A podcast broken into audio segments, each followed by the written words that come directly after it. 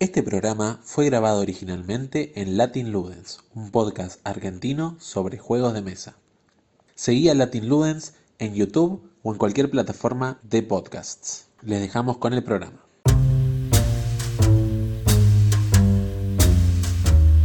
Charlas Lúdicas Argentinas, un podcast de la comunidad Guargamera Argentina.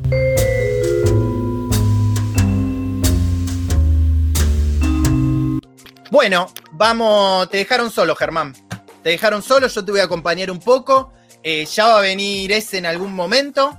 Pero bueno, voy a hacer un breve, un breve disclaimer. Vamos a empezar a hablar de el top de juegos familiares nacionales. Ahora Germán va a hacer una introducción y va a decir lo que quiere lograr con este segmento. Primero que todo, en mi disclaimer le quiero agradecer a Germán y a ese. Ese no está acá, pero igual le voy a agradecer porque eh, vino Germán y me dijo, che, mira, estamos pensando hace mucho un programa para hacer en estéreo, pero capaz que estaría bueno hacerlo en tu programa, lo tenemos todo producido, esto que lo otro. ¿Tenés ganas que vayamos a hablar del top eh, de juegos familiares? Sí, le dije yo, por supuesto, por supuesto. Así que millones de gracias por zafarme de, de una horita y pico más de programa que vamos a tener ahora. Y más que todo tiene que ver con el tema, porque como Germán y ese saben, y muchas otras personas saben, es como un talón de Aquiles que yo tengo, los juegos, los juegos nacionales, ya sean familiares, no familiares, etc. Como digo yo siempre, em, yo estoy en este hobby desde hace un poquito más de cinco años y cuando llegué al hobby empecé jugando juegos bastante heavy, buscaba cierto tipo de complejidad que cuando empecé a conocer los juegos nacionales, lamentablemente no llenaban ese espacio que yo necesitaba en cuanto a juego. Y por suerte, tuve siempre cierta herramienta para comprar afuera y siempre me la manejé como para comprar, vender, comprar, vender y pude comprar muchos juegos afuera y me alejé bastante en un momento de todo lo que es juegos familiares y pasé por la etapa que el 90 o 73% de los jugones y jugona pasa, que es una etapa muy oscura, y que espero que todo esto que está pasando en cuanto a la edad dorada lo cambie, que es el prejuicio del juego nacional, de que porque un juego es argentino, eh, es malo de arranque y no, no le juego este juego. ¿Qué pasa con el cine? Pasa que lo veo en discusiones con los juegos nacionales o pasó en un momento en España también, en otros países como que se los menosprecia y bueno, yo fui uno de esos en algún momento, quizá no lo dije públicamente, pero sí lo pensaba. Para mí fue evolucionando gracias a eh, que el hobby empezó a propagarse por todo el país, que empezaron a ver diseños muy zarpados, que se empezaron a nutrir de otro diseño y que personas como Germán empezaron a hacer comunidad con todo esto para que la gente conozca de juegos de mesa. Y gracias a eso yo creo que ahora los juegos nacionales están en un estado muy zarpado, por lo menos para lo que yo considero, y que nada, yo estoy comprando muchísimo más juegos nacionales, le estoy dando muchísima más bola, sin embargo mi conocimiento es tremendamente escaso. Así que bueno, nuevamente te agradezco Germán, así que bueno, haz tu propia introducción y vamos a hablar de estos juegos familiares nacionales para que la gente también conozca, y yo también obviamente. La idea original con, ese era hacer un estéreo para una guía o algo por el estilo para que la gente pudiera comprar para el día de, la niñez o para regalar juegos nacionales que, bueno, por un lado, incentivar la industria nacional muy bien, eh, son diseñadores muchísimos a los que conocemos, eh, bueno, Pablo y Chico lo suelen llevar a, a, su prueba de riesgo, que, bueno, están en el Telegram y, y además que tienen precios que son comparablemente bajos a cualquier juego estado parecido. El objetivo era, era ese. Eh, cuando ese me dijo que mejor, eh, si te lo proponíamos, eh, me pareció que estaba bien. Bueno, si querés empezamos hablando con ese con este que pusiste o, de otro.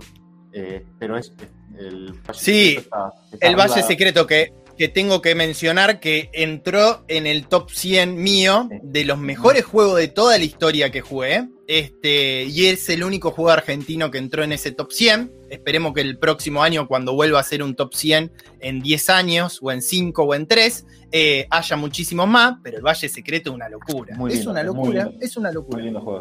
Bueno, el Valle Secreto lo diseñó Martín Odino, que probablemente esté viendo, es un miembro activo de, de la comunidad. eh, muy interesante escucharlo también hablar de juegos, sabe, sabe una banda, y encima diseña juegos tan bu- buenos como este. Eh, eh, primero quería aclarar que, a qué nos referimos con familiar. Eh, hicimos una línea para separar juegos que un niño en la mesa no tiene sentido jugarlos, algunos son muy Se te está cortando un poco, Germán. No te quiero poner nervioso, pero se te está cortando un poco y me gustaría escuchar bien esta introducción sobre eh, qué es un juego familiar, según tu perspectiva. A ver, ahora. Hola. Ahora sí, a ver. Bueno, decía, hay juegos, por ejemplo, de Pellegrino Hot eh, como, no sé, Fast Food o Gelato, que están buenísimos, son muy lindos, pero quizás no para entre adultos o entre, eh, si no hay un, niño pequeño que jugar con nosotros. La idea del juego familiar es que lo puedas jugar grandes y chicos, y con gente que no esté acostumbrada a, juegos de mesa más complejos y que solamente aplicándole en 5 minutos jugar y casi ganar. Obviamente va a haber cierta dificultad. Eh, después de esta breve introducción, el Valle Secreto, que decía que lo diseñó Martín Odino de Brand 2 Studios en, en Córdoba. Eh, el juego es muy barato, yo creo que lo pagué dos mil pesos o... Sí, así. ahora lo voy a buscar en Eh, Casaganga. Eh, el arte es de María Cantizani, creo que se llama. Sí. No, y este juego está editado en España eh, hace poquito por Cacahuate, ¿se llama? O Sí, Cacahuate Games. Cacahuate o Cacahuete. Bueno, O es Cacahuete, micro- sí. Es un, mic- es un microjuego. No, no sé, no, no vamos a reseñar todos los juegos porque si no vamos a estar 7 horas. Pero es un juego, eh, creo que tiene 20 cartas. se arma el modular, es muy sencillo al arte. Este, de los pocos Bien, Germán, se te está cortando mucho. Vamos a hacer un pequeño reseteo y de mientras yo cuento de qué se trata el Valle Secreto. Y si querés, hacé como antes, que no sé lo que hiciste, pero algo de magia porque vos también sos mago. Y vemos qué onda. Y te va y volvé, y te va y volvé. ¿Eh? Ahí está, bien. Eh, bueno, ahora te escucho. Sí, sí, sí. Pero igual me parece como que la conexión está ahí, está ahí, tranquila. Yo no puedo hacer nada, no sé qué hacer, porque ni siquiera estoy No, en mi casa. para Listo, no importa. Dame dos segundos entonces. Eh, como decía Germán, es un microjuego eh, y nada, eh, se juega muy fácil. hay que poner ciertas cartas en la mesa, se van jugando y puntúan con las que quedan al lado, se arma toda una grilla y al final del juego se puntúa todo lo que hay arriba de la mesa dependiendo de quién reclamó cada una de las cartas. Y se juegan tres rondas así y listo. Lo que más me gusta del juego es la simpleza que tiene y la profundidad que puede tener. Porque con ciertas cartas, cierta cantidad de cartas, y creo que son 20, que encima se juegan solamente 16, eh, es una locura lo que logra, si es que a cuatro jugadores, si no se van a jugar menos cartas, es una locura lo que logra. Eh, a mí es el juego, es el juego de los tres que probé de estos nuevos de Rando Studio que más me gusta. La verdad eh, que sí, que para mí es para, para que la gente vea, bueno, che, esto es un diseño argentino, esto lo puede jugar más o menos cualquier persona, eh, es muy rápido eh, y nada, es, es tremendo. A mí me encanta el Valle Secreto y no voy a parar de recomendarlo. Es Así que eso. Es- muy lindo. Bien. Igual, el objetivo no era evaluar los juegos o decir. No, no, no. En este, pero en este caso es un juego que. Eh, Uno de los por 20 que conozco, déjame hablar un poquito, lados. No, Germán, dale, dale. Ya, Yo no sé si. Bueno, está. me- No, no, me- a, mí me, a mí me encanta. Bueno, Bien. el siguiente es un, clásico, para muchos el mejor juego argentino de la historia. eh, que es el Cultivos Mutantes, que tuvo una Bien. eh, reedición eh, hace pocos meses, creo que uno o dos meses, del Dragón Azul. El juego lo, lo hizo Sebastián Cosiner. Yo le puse un 6 al cultivo mutante, ¿eh? No es malo para, para, mi, para mi puntaje.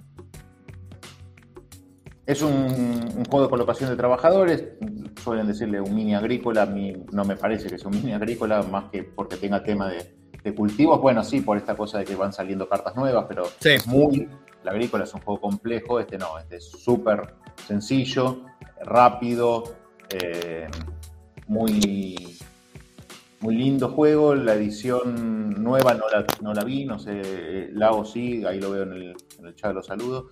Eh, Sí, Dicen que está mucho mejor, la verdad que no, Sí. no la vi, pero Sí. vale dos mil pesos, pero sí. Eh. 1980 el más barato acá en Casaganga. eh, eh, es muy, muy lindo, de los más complejos de esto de que vamos a hablar, Sí. pero es muy lindo.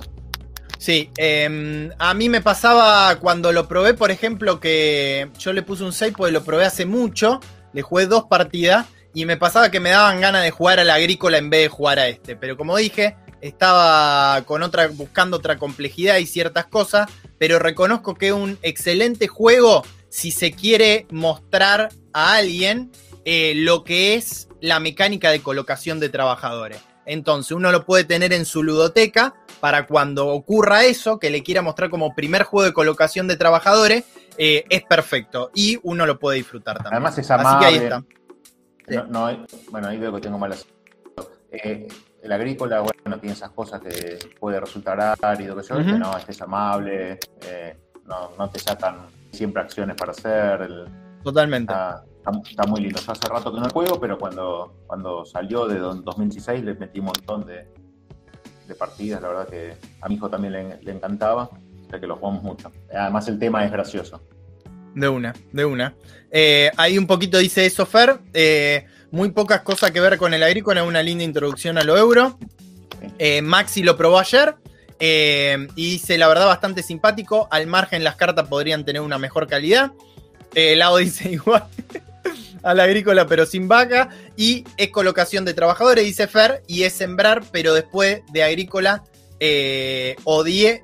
Bueno, después de agrícola sol o 10 se agregaran se agregan acciones. Bien, esa parte no la entendí, Fer, pero eh, creo que Lao se te metió en tu, en tu teclado.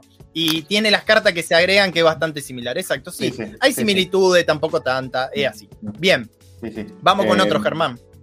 Bueno, eh, ahora hablando de reediciones, hace poquito se reeditó un juego que es quizás un toque más, más infantil, eh, pero igualmente eh, es un juego familiar, que es el Quilmo. El Kimmo, sí, El de Quilmo, Bruce. Sí, Bruce Brusco. Originalmente lo editó con su editorial, que creo que se llamaba Pasacrono, y ahora la reedición es de, de Ruibal. De No, no vi la- no vi el arte, yo tuve el, el original, el arte me parecía más lindo el original con los, con los monitos y qué sé yo, me parecía bastante más lindo, pero eh, este creo que es el, ese es el original, ¿no? Sí, este es el original. Sí. Eh, el color, toda la caja me parecía muy linda. Eh, es un juego en la onda de- del virus, esta cosa de, de joder al otro, con la Bien. mecánica. Bueno, ese, ese es mi hijo. ese que pasó era mi hijo. Eh, las fotos, es mi foto. Em, con una mecánica de joder al otro, ese tomá, eh, de tirarle, de tirarle cosas a, al otro. Acá está, robarle, esta es la nueva, robarle. Germán, me parece. Esa es la nueva, Mm. sí. La que estamos mostrando por YouTube. Sí, sí, sí. sí. Em, pero, pero bueno, es un juego muy familiar, muy rápido, bueno, muy rápido, muy rápido, no sé, porque puede pasar que, que se demore un poco, porque esta cosa de te robo, te robo, al que va Me- ganando el, Me llama la atención que diga de 2 a 7 jugadores.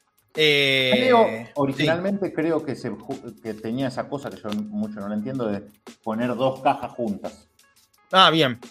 pero ahora no sé cómo es. Bien. Eh, ahora no, no sé porque el original creo que decía, me parece que de 2 a 6.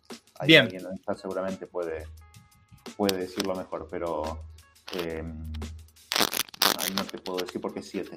Bien, y acá un poco el, el mismo rango de precio que estamos manejando con lo otro, 2000. 1880 el más barato. Siempre Tori aparece ahí. ¿Quién? Tori Games. Ah, Siempre saludos para, lo- para los chicos del sur, saludos, que somos acá vecinos. Eh, bueno, eso del Kinmo, a mí la verdad que no, no es un juego que me encante porque esta cosa de que puede no terminar y alargarse mucho como el virus, no, no es una cosa que me guste mucho, pero para jugar con pibes está, está muy bien. Bien, Además, el original tenía eso, la sangrecita, los corazoncitos, sí. eh, muy, muy bonito. Bien, bien, bien. Bueno, vamos con otro. Bueno, vamos con un clásico, probablemente uno de los más baratos, eh, que es el lunes. El único juego Bien. de la lista creo que es solitario. Eh, no hay mucho que decir porque lo conoce todo el mundo. Es un juego en donde una persona tiene que escaparse de la oficina eh, y que no lo agarre el jefe. Tiene un montón de niveles, no me acuerdo cuántos. Yo habré jugado la mitad. Eh, en el momento en que lo compré le di con todo eh, porque me, me gustó mucho. El arte está muy bueno, es como eh, novedoso para, para acá. Los chicos después hicieron otro juego más que creo que lo vamos a nombrar también, si viene ese. Eh, el juego, no, no me acuerdo cómo se llaman los, los diseñadores, vos lo tenés ahí. Aibel Sí, y Julián Tuni, ahí está. Eso. Eh, Lo editaron ellos, Noob Games, creo que con, con el Dragón Azul, o bueno, después editaron. El primero, claro, me parece que estaban ellos solos y después eh, Claro. estuvieron con el Dragón Azul, que creo que también hicieron el, el Alas Chapa también y eh, la expansión de este también con el Dragón Azul. La expansión de este la hizo Guille. Guillermo Núñez. Eh, eh, Will la diseñó él, que creo que diseñó ahora, o no me acuerdo qué expansión de otro juego también solitario. Bien. Ah, Ahí te digo Cultivo. cuánto está. A ver, el lunes. Mil- 1100, 1200 pesos, algo así. Bien. Eh, sí, una cajita chiquita, ahí está, 1190 el más barato. Y el lunes, el lunes Maespa, recorte de personal, 1260. Este es el combo, a vos que te encantan las expansiones, Germán. para, este es el combo. para ser consistente, para ser consistente con mi modo de ver, mi expansión del lunes, que la, yo la compré, la regalé Sí. con otro lunes. Mirá, Eh, ahí está. Cuando salió compré 10 lunes juntos, eh, que creo que lo pagué, me parece 190 pesos cada uno. De una. Hace, no sé cuándo salió en... Te compré una ESPA ahora, que vale 150 sola la ESPA. Vale, no vale, 150 pesos es un chiste, ¿no? Sí, sí. Bueno, Anecdótico. eh, creo que es el único juego solitario de la lista. eh, Sí, yo me ah, acuerdo cuando salió que me llamó mucho la atención, pero dije, bien, porque si sacaron un juego solitario quiere decir que estamos, estamos en camino de, de hacer cosas, eh, de hacer cosas nuevas, de ver qué onda. Y nada, la verdad que muy bien, muy bien el lunes. Eh, igual le jugué un par de veces o no le jugué nunca. No me acuerdo qué había pasado con este juego, pero lo sorteamos acá. Lo sorteamos. Eh, la gente de Super Noob Games se portó los primeros episodios de Latin Luden y eh, sorteamos un lunes. Así que bueno, bien, bien. Muy- además es muy lindo, es muy linda la edición, está muy, bien- Eh. muy bien hecho, muy lindo. Sí, También- todo chiquito. ¿Mm? Sí, sí, está, Bien. está. Bien. Bueno, eh, de ellos mismos tenemos a las chapas, Bien. que es un juego en la onda de. Ese no vale 700 pesos, en la onda de, esto de armar palabras con las letras de, las patentes. Un jueguito divertido, de estos de eso de formar palabras. No, no hay mucho que decir, pero está, está bueno. El arte también es lindo. Eh, yo lo, lo compré, como fue, salió en pandemia, no me junté con nadie, lo jugué solo en casa, así como para ver qué era, pero no lo pude jugar. Realmente. Bien. Estos son todos unos masitos chiquitos y veo que hay como tres cajitas. no, son iguales. La, lo único igual. que cambia es la caja. Bien, perfecto. Tres, tres dibujos distintos, creo que uno de edición Bond y edición no sé qué, cómo lo llamaron. Sí, Va, una de Scooby-Doo. Y, y nada, pero la- cambia la caja nada más. Perfecto. Eh, la- las cartas de un lado dice un, bueno, hay unas cartas con, con un tema y otras Sí. cartas con la patente, con las letras esas y el puntaje que sumas, creo que es 100, 200 y 300. Bien. Eh, Y nada, como ves ahí Cine TV, tendrías que formar una frase, algo con BCF. Bien. De algo de Cine TV. No sé, fíjate si se te ocurre algo, Fran, ganas 200 puntos, si no, los perdés. Sí, eh, sí, sí, sí. Algo se me va a ocurrir. No ahora, pero algo se me va a ocurrir. Estaba, lo que pasa es que a mí me dicen cine y lo primero que pienso es Good Will Hunting. Y no se me forma con esas tres palabras. Entonces Bueno, me bloqueo. Eh, sí, no sé. Bañero con Franchella. Ahí está. Ahí está. Gané riquísimo. 200 puntos. Ahí está, ganaste 200 200 puntos. Eh, bueno, cosas Bañato, Bañato con Franco, de Franco Esa. Bañato, que estaba en la. TV de gente que busca gente. busca gente. Sí, sí. Estamos, estamos grandes porque la gente, acá la gente no creo que, que lo conozca. Eh, sí, ¿cómo no. ¿cómo no lo van a conocer? ¿Cómo no lo van a conocer? Eh, así que bien, bien, copado, eh, este a las chapas. Eh, déjame que vea un poquito el chat, que lo dejé medio ahí. Eh, ahí llegó Facu, vamos, Facu querido. Facu llegó antes que ese, hay que decirlo. Y Facu no estaba, no estaba invitado, y llegó antes que ese, que sí estaba invitado y Otro organizó todo.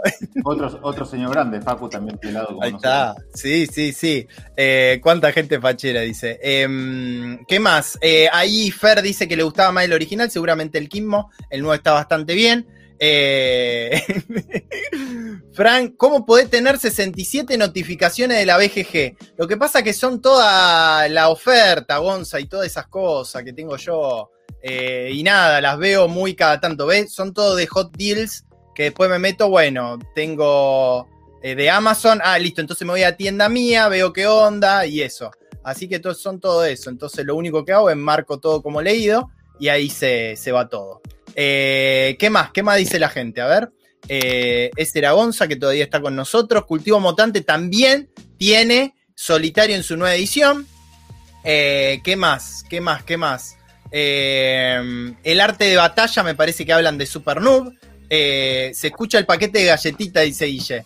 No, vos sabés que yo el paquete de galletita no lo, no lo agarro hace bastante, pero me parece que Germán tiene un mazo de carta que hace y lo. Sí, No, no, sí, sí. No, lo no, estoy en mi casa, no estoy en mi casa, no tengo nada.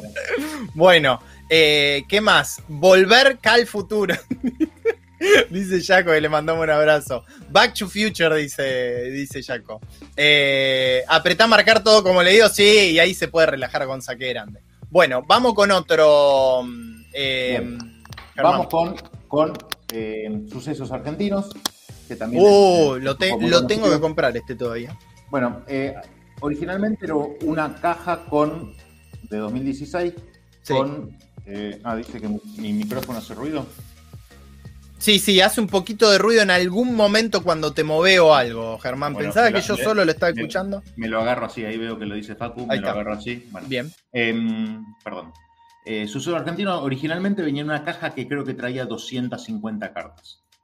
Bien. Em, y ahora Uf, está editado en, cartón. tre- en tres cajas distintas de no sé si 80 y pico de cartas cada una, algo así. El juego Sí. va en la misma línea del Chronology o del Timeline, en donde eh, de un lado la carta dice un evento y del otro lado el evento con la fecha. Y hay que hacer una línea de tiempo eh, correcta. Eh, obviamente a la izquierda va algo más lejano en el tiempo y a la derecha algo más actual de sucesos que pasaron en la historia argentina. Eh, es un juego que creo que originalmente lo diseñaron pensando en, en escuelas, pero la, la verdad que está, está buenísimo. A mí me gusta mucho, lo he jugado, pero banda de veces. eh, con, con mi hijo, que también le gusta mucho, tenemos un montón de latas de timeline también. Y, y creo que las cajitas ahora valen algo de no sé, 400 pesos, algo así. Ahí te digo, vos sabés que yo en un momento eh, tenía mucha ganas de comprar el suceso argentino y justo ahí en la comunidad guargamera, me parece que Juan, uno de los chicos de, de Doble Lúdica, dijo, está por salir la cuarta caja cuando alguien le había preguntado. Y cuando entro a la página, veo que está el combo de los Con tres mate. paquetes con el mate. Y dije, pará, voy a bancar porque si ya sale la cuarta caja, voy a bancar que salga la cuarta, me lo pido con el mate y hago el combazo. Eh, así que bueno, voy a esperar a eso. Así que mm, ahí está 450 pesos cada caja, pero, pero para mí la que va es el combazo con el mate. ¿eh? Así como La verdad que eh, está, está muy bien, se aprende, bueno, a mí me gusta mucho la historia, pero eh, se aprende y, y bueno, eso, como todo juego de trivia, eh, se complica jugar con gente que no... Y algo que veo ya así, sin haber jugado nunca el juego, pero que veo distinto con el timeline, es que tenés del lado, digamos, eh, normal de la carta, donde no aparece el año, la descripción con una foto, pero del otro lado lo que está bueno es que aparece larga. toda una explicación que el timeline no lo hace eso, El sino que te no muestra eh, el año dice- con, con el coso. Dice el nombre, no, en, algunos, bueno, no, sí, Eh. eh, dice el nombre del suceso o algo así, pero Exacto. poquito. Este tiene, tiene mucho texto, sí. Tiene el texto Está- rico, tiene el texto Sí, sí. rico. Está, está muy bien. eh, y como regalo, bueno, obviamente una sola cajita, 450 pesos, es un, es un golazo. Los- los- la- ahora las cajitas las separaron, unos gobiernos y conflictos, otros economía y sociedad, y el otro es cultura y tecnología, no, ciencia y cultura. Eh, está separado por temas. eh, pero bueno, supongo que habrán sacado a Argentina campeón del mundo con Maradona levantando la copa, porque no, Eh. pega, porque no pega ninguno de esos tres temas. Quizás en, en cultura, en sociedad, no sé. Eh, pero está, está bueno. Yo tengo, tengo la caja vieja. De una. Y ahí Lao dice, yo tengo la primer caja. Eh... ¿Qué más? yo lo juego igual que el time, le dice Fer. No voy a leer Ah, el, otro, ah, yo- el otro que dice Lao. Ah, yo no sé cómo es la regla porque creo Ah, que claro. la leí. Yo iba a hacer lo mismo, digamos, o sea, cuando lo tenga, lo juego como el timeline, digamos, Sí, ni, sí. ni la- creo, que cada, la- creo que cada uno tiene que hacer una línea de tiempo propia. Ah, pero- bien. No, no, no, da la del medio, da que, todo. a mí a mí- yo la juego la del medio. Incluso te digo, Fran, hemos metido caja de timeline y de Con la- ¡Oh! Esa es la rica. Esa la es la rica. Esa es la rica. Qué lindo, qué lindo lo tenía a Acoso. Lo tenía a Michael Jordan haciendo su primer triple con. Este, no No, sé, eh, del 60 al 2020, son Ahí pocos está. años para un, Sí, sí, sí. un timeline, un suceso solo del Diegote. De una. Eh, vamos que hasta ahora tengo todo lo que están nombrando, dice Martín. Eh, y ahí dice, aguanten los Facu. Eh, la tiene re clara. Así que bueno, vamos ahora con otro, Germán. ¿Qué más tenés? Vamos con Balance Elemental. Oh, me está llegando, me está llegando.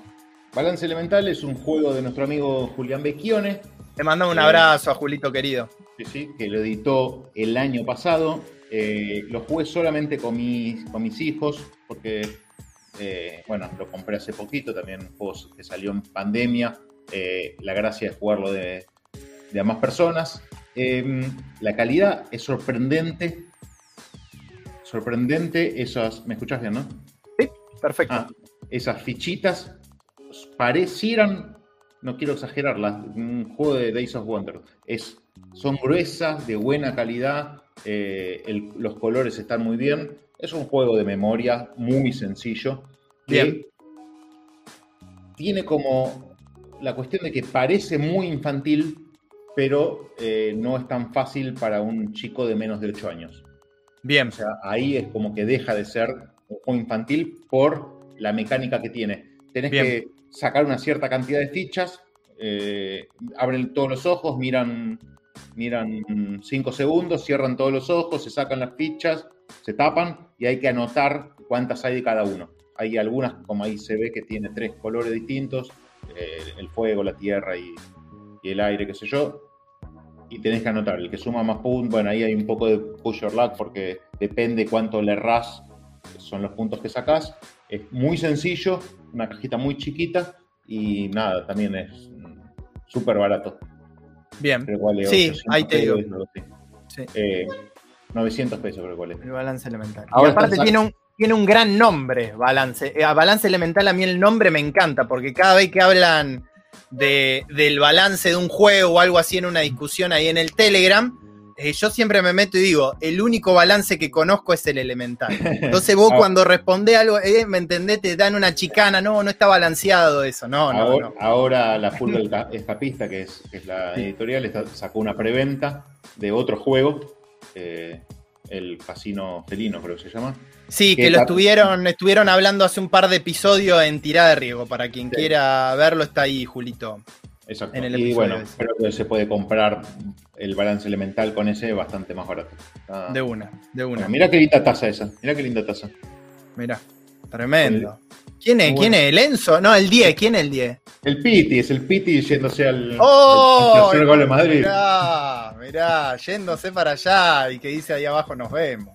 Mirá Sí, vos, bueno, bueno, bien. Qué, bueno- qué bien. buenas fotos, ¿eh? No sé quién lo Muy buena foto. Y seguramente fuiste vos, Germán. Encima No, meté imposible. eso. ¿Cómo puede ser? ¿Cómo puede ser? No, hay que mencionar una cosa muy importante, que es lo que están eh, eh, tratando de, de que la gente conozca a los juegos argentinos y ayuda muchísimo para que se conozcan acá y en todos los lugares. De que si vos tenés, si vos te sacaste una foto con el juego, si vos sacaste una foto del juego, la tenés ahí en el celular todavía guardada o apenas la saque, vaya a la BGG y con tu usuario que ya lo debes tener, porque no puede ser que si jugás juego de mesa y está viendo este canal no tengas usuario en la BGG y si no ya mismo te lo hace, vas y subís la foto que es remil sencilla y le mandá un mensaje, si no a Luis Olcese, ahí en el Telegram, y decís, Luis, ¿cómo hago para subir una foto? Y ahí Luis te hace un, eh, una introducción bastante eh, simple de cómo subir una foto y te la prueba al momento. Que en verdad Luis no está en esa, pero bueno, eh, nada. Eh, que- va- va- vamos a verlo Martín- hilo. Martín, que andaba por ahí, Martín Borda, creo que también es. Sí, No es admin, pero tiene como un puesto en la BGG. sí, sí, sí. Eh, sí. También, y está Y subiendo cada él- tanto está subiendo cosas, cada tanto si vos te colgás de algo, eh, te avisa, che, este episodio no, creo- está.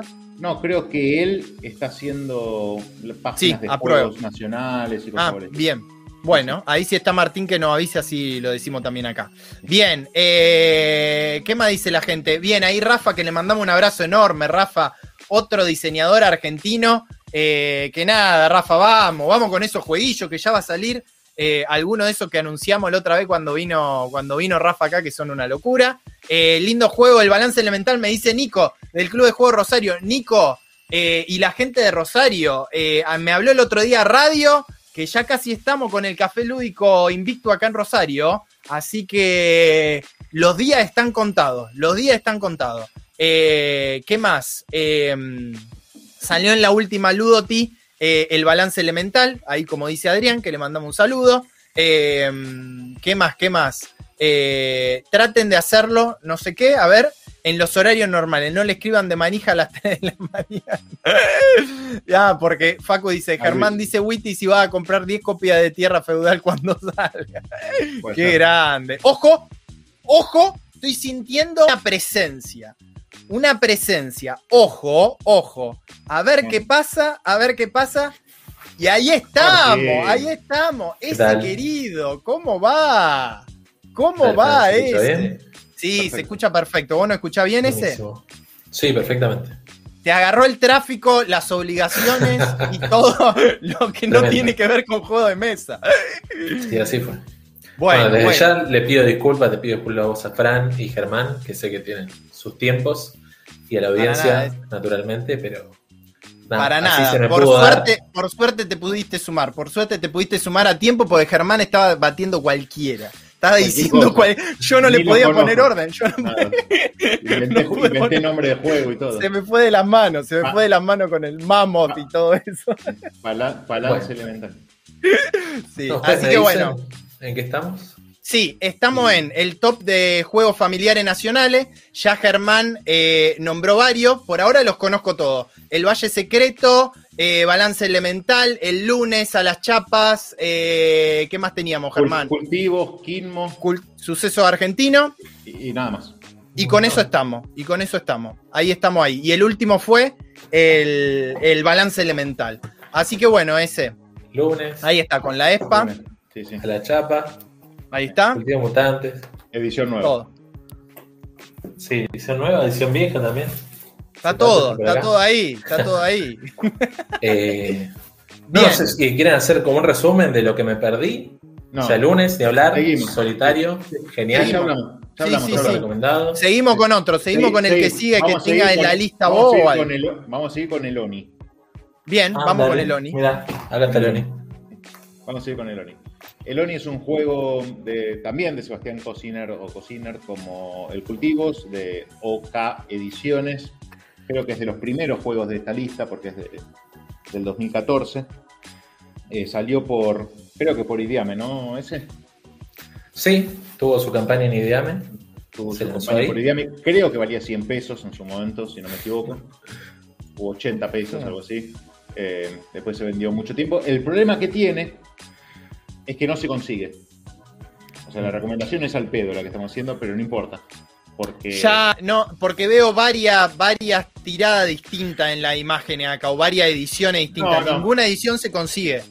A ver, eh, que yo sepa, no se consigue, Bien. no hay, no hay más, pero Bien, eh, la gente suele venderlo y lo ofrecía muy barato porque es un juego que quizás no tuvo muy buenas críticas. A mí Bien. me parece que está bien. Un juego de memoria. eh, ¿No? Que también Bueno, fue ahí, Fran, vos otra- tenías la imagen.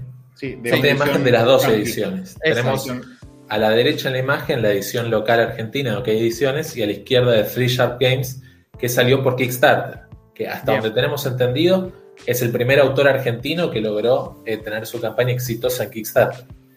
Por allá, 2015, 2016. O sea, Dos campañas exitosas tuvo, ¿no? También tuvo el Cultivos. Y también tuvo el Cultivos después de, después de Loni.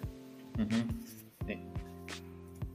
El Oni Y el está Oni en general es así, un juego de memoria. Mostraba, si querés, Fran, la, la imagen anterior, en donde está la mesa ahí con todo el círculo. bien, acá está. Esa. Una cosa así. Bueno, tenés ahí los, los personajes en círculo, boca abajo, y tu objetivo es hacer tropezar un personaje en particular. Temáticamente los Oni son estas eh, criaturas traviesas que quieren eh, causar caos. Entonces hay como un... ¿Cómo se dice? Un desfile. Y los Onis lo que quieren hacer es tropezar a la gente. Entonces tenés un objetivo secreto en particular de hacer tropezar a un personaje en particular. Y durante el juego estás tratando de encontrar dónde está tu personaje y eventualmente atacándolo para que tropiece. ¿sí? Algunas Bien. cosas interesantes que tiene el juego es que ese desfile va rotando. ¿sí? Entonces, así como vos ves las cartas que ves, así mismo tenés que ir acordándote cómo esas cartas se van moviendo por el tablero para después enganchar justo la carta que te interesa. ¿no? Tiene bastante caos, tiene bastante take that, como le dicen, de intercambiar cartas, eh, ver el objetivo de otra persona, así saber qué está pensando. De eso, de eso va el juego. Eh, ese, Germán, ¿están de acuerdo con este 1.63 en complejidad que pone la BGG? sí, quizá- quizás menos, pero sí. Bien. Sí, podría ser menos. Es un juego muy sencillo de Es explicar. fácil, sí.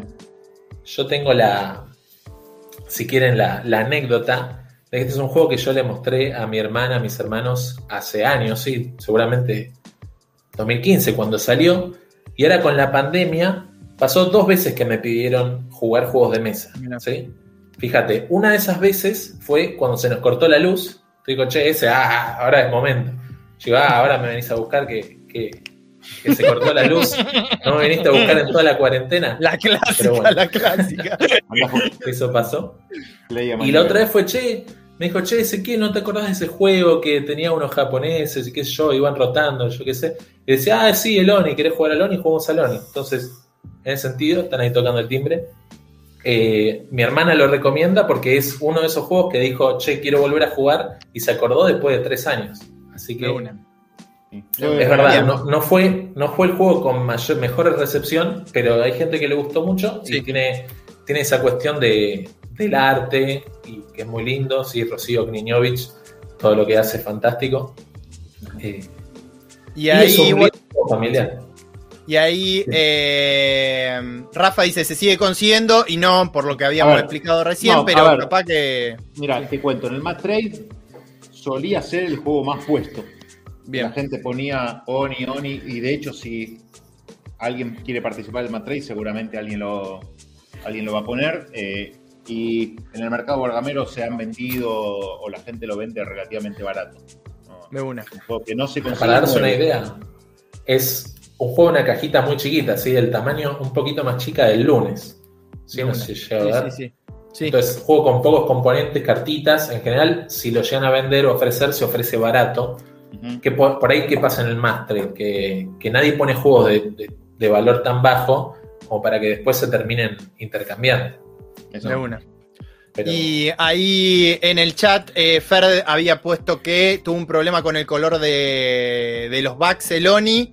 Y Martín dice justo eh, este es el único de la lista con el que no estoy de acuerdo, che, a mí no me cierra. Bueno, igual eh, yo puse, porque Germán, vamos a hacer otro disclaimer, Germán me dice, che, bueno, nosotros vamos a hablar de juegos familiares nacionales, hicimos una lista con más o menos 21 juegos, me dice, y yo le digo, Germán, pero lo tenemos que vender acá, no puedo poner lista de juegos familiares nacionales, vamos a poner un top y metemos el top, el top, así que bueno, eh, eso, pero bueno, como decían recién los chicos este, hay opiniones encontradas, pero hay gente que le gusta, hay gente que no. Ah, y ahí está. El juego está bien, es simpático. Eh, como comentario sobre lo del back, de hecho, Seba, yo una vez en el, hace muchos años pedí una donación, si alguien tenía cartas para donar para un taller que estaba dando Sí. de magia, que había que romper cartas, y me dio como 500 cartas de, de Loni mal impresas. De O sea una. Bien. están todas con malos colores. Eh, muy- sí, sí. Bueno. Están, ro- están rotas, se rompieron ya. De una. Bien, Bueno, y ahí. Sí, vamos a ir. Sí. Fran, como vos haces tus disclaimers, eh, yo Sí. personalmente soy de la idea de que no existe ningún juego que digas este juego va para todas las personas, ¿no? Y seguramente no haya un juego que digas nadie le va a gustar. Obviamente vamos a tratar de hablar de los juegos que a más personas le pueden llegar a gustar, ¿no? De una. Perfecto. y que jugamos. Ah, También es verdad, yo lo hablaba con Julián Becchione, que me comentaba de un montón de juegos que no podemos nombrar porque no tuvimos acceso. Hay muchos juegos con unas ediciones muy chicas, con un problema de distribución, que a los que no, no, no jugamos o ni, ni los vimos. De una. Sí, El a mí me pasó particularmente con los juegos más nuevos, que, que Mm. al no poder estar en contacto con la comunidad por el, por el virus, eh, no los pude llegar a probar. Pero son juegos que me encantaría probar, que, que no están en esta lista simplemente porque no los jugué. Claro. De una. Sí, sí. Bien. Bueno. seguimos. Seguimos. El siguiente lo nombramos, lo nombré antes porque es el único juego nacional, creo que está en Game Arena. Edita- eh, diseñado por Matías Arabia, eh, que es El Geek Out Masters. exacto. El Geek Out, el Geek Out Master. eh, creo que ganó el Innovando el Juego 2016, si no me equivoco, eh, que era un concurso que hacía eh, el Dragón Azul eh, de juegos de prototipos.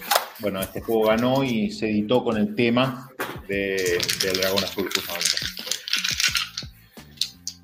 ¿Tienen ahí daditos? Son 10 dados, ¿no?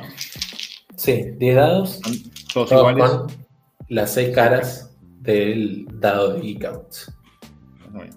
Está por ahí, corazoncito, 42. Y, ah, bueno, Germán, ¿querés que te releve ahí explicando el juego? Eh, el objetivo del juego es, vos empezás con 7 dados, vas tirando los dados, y el objetivo del juego es conseguir la mayor cantidad de 42, ¿sí? Porque es la respuesta a la vida y todo lo demás, el sentido de la vida y todo lo demás. Entonces, lo que tiene interesante el juego es que vos tirás los dados, cada uno de los dados tiene su efecto particular, ¿no? Entonces, durante, durante tu turno tenés que ir resolviendo todos los dados hasta que te queden 42 o hasta que te pase que si te quedan dragones, perdés completamente el turno. ¿sí? Entonces está por un lado la parte táctica de ver cómo utilizar esos dados que te salieron para que no te llegue va a quedar un dragón o que te queden la mayor cantidad de 42 posibles, o también obtener la mayor cantidad de dados posibles, porque mientras más dados tenés, menos posibilidades tenés de perder el turno, etcétera, más posibilidad de ganar más 42. Y lo otro que tienes es este push your luck, tentar a la suerte de cuando vos terminás tu turno y aplicaste todos los dados, podés decidir seguir jugando con los dados que todavía te queden activos o detenerte y anotar los puntos que ya tenés. Siento que vos tenés, sé yo, 21 puntos. ¿Es suficiente o querés ahí tentar a la suerte y tratar de levantar un par de puntitos más, no? Y obviamente, mientras más dados pones, eh, la curva es exponencial, más puntos hace. De 21 pasa a 28, de 28 pasa a 36, creo, ¿no? Cada vez son más puntos los que te van tentando a querer seguir tú jugando el turno y arriesgándote a ver qué puede llegar a salir en el dado. Obviamente no es el juego más estratégico, ¿no? porque estás tirando dados al fin y al cabo, pero sí es un juego que te dan esas ganitas de, de ir por más, que es un sentimiento ahí bastante agradable. ¿no? Sí, Habías pasado- ahí. Sí. Mm. Habías Decime- pasado entre las imágenes eh, la versión gigante, ¿sí? Eran unos dados gigantes Que así. estuvo en un. eh, En 2019. Ahí está. No, 2018. Estuvo en varias of Fest, Eh, en Geek San Martín y la del San José del año Eh, siguiente ese, también. ahí lo tenés a Juan Carballal tirándolos. Está tirando los dos Juan Caraballal bajo la severa supervisión de Francisco Noguerol. Un saludo.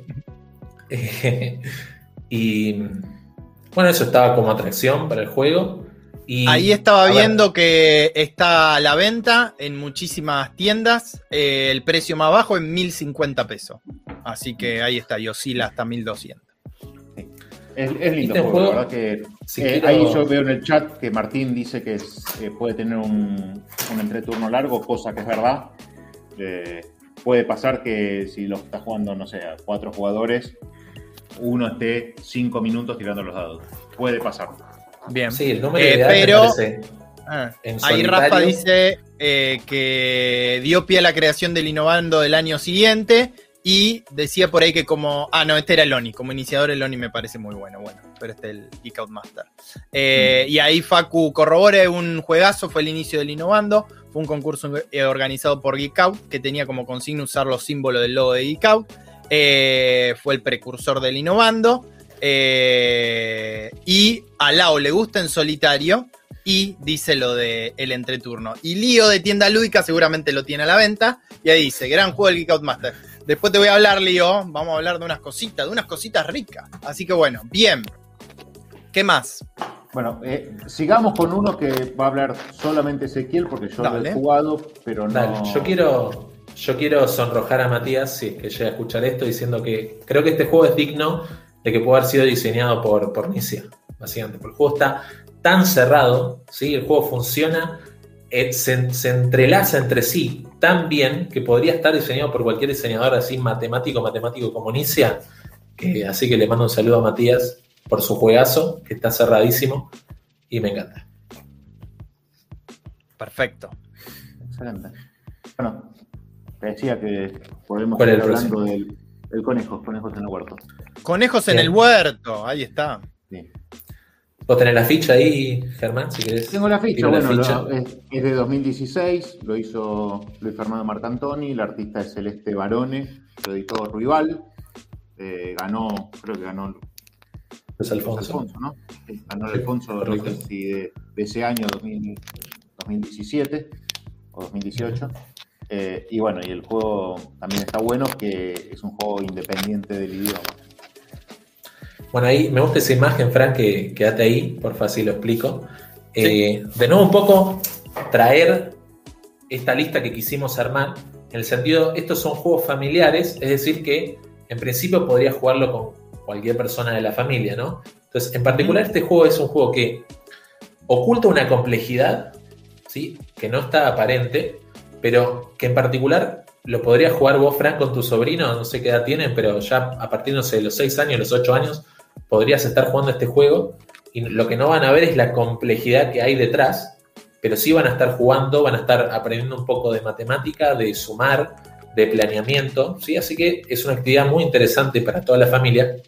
Sí, lo que tenés en el juego tenés, vos controlás eh, dos conejos y durante el juego lo que haces es ver en qué posición están los conejos y sumar el mini dadito que está ahí, que si se fijan, este juego tiene de por sí el tablero se arma de forma modular y además cada una de esas fichitas que están en el tablero se mezclan al azar. Entonces, infinidad de configuraciones tiene el juego, ¿no? Y te vas a fijar en dónde están parados tus dos conejos, vas a sumar eh, los valores de esas fichitas y vas a elegir uno de tus conejos y te vas a mover esa cantidad de espacios, ¿sí? En donde caes, te vas a llegar, te vas a llegar una, dos o tres eh, fichas de ese tipo de verdura, ¿no? Por ejemplo, si caes en la zanahoria, te llevas zanahoria, si caes en el nabo, te llevas nabo. Ahora, ¿qué pasa? Si tu conejo cae en cualquier lugar, bueno, te llevas una zanahoria. Ahora, si logras que los dos conejos están en campos de nabos, te llevas dos nabos. Y si logras que, caen, que caigan exactamente en la misma posición, te llevas tres de la verdura, ¿no? Entonces, tienes ese planeamiento de ir pensando eh, cómo querés que vayan cayendo los conejos, así maximizar, maximizar la cantidad de fichas que te puedes llevar. Y en particular lo que tiene este juego es que vos podrías planear hacia adelante la cantidad de turnos que quieres, que quieras, ¿no? Y esa es la complejidad subyacente que tiene el juego que en una primera partida o la gente más joven no la ve, ¿sí? Pero técnicamente vos podrías pensar, bueno, si yo muevo este conejo, vaya a caer acá, y cuando caiga ahí, ¿qué voy a hacer después? Y después, y después, y así, hasta donde quieras, ¿no? Entonces tienen mucho para planear el juego. El juego podría decirse que es un euro, sí, un euro obviamente liviano, sencillo, pero euro al fin, porque no tiene azar, ¿sí? Y lo que tiene además es que en la puntuación final importa cuáles de esos eh, pilas de verduras se acaban. ¿no? Entonces al final tiene un poquito de este juego de ver qué pila se acaba, ver si hago, acabar esta pila porque sé que Germán fue levantando muchas zanahorias, ¿no? Y así tiene ese puntito de interacción hacia el final de la partida. Puntúan distintos las, las, verduras según si se acabaron o no se acabaron. Exacto. Eh, bien ahí lo que decía ese, porque yo me acuerdo cuando lo jugué hace bastante tiempo, le puse un 6 a este juego, que no me, no me desagradó, me gustó, pero es un juego que siempre estaba ahí latente para decir, bueno, en ese momento no tenía sobrino, no tenía niños pequeños, digamos, para jugar, como para decir, bueno, vamos a jugar a este porque en su momento me había gustado, no tanto para mi expectativa que yo lo creía para. para, no, no, no, ya sé. Pero es un juego que, como dice ese, no ven la dificultad que puede ser que haya, que haya por debajo, pero atractivamente es muy bueno, digamos, todo lo que vos ves, digamos, en el, en el tablero, que eh, puede atraer a gente por, por los componentes, y me acuerdo de los conejitos que estaban buenísimos.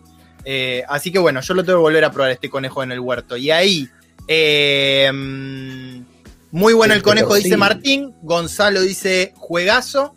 Y a Lao no le gustó. Y pará, Fer, en un rato quizá lo podemos invitar otra vez a ese para el top 3 de BGA. Vamos a seguir con los nacionales y vemos dónde quedamos. Eh, y dice ese, eh, dice Martín, lo que sí, para mí hay que jugarlo siempre con la versión corta. Se pone más picante más rápido.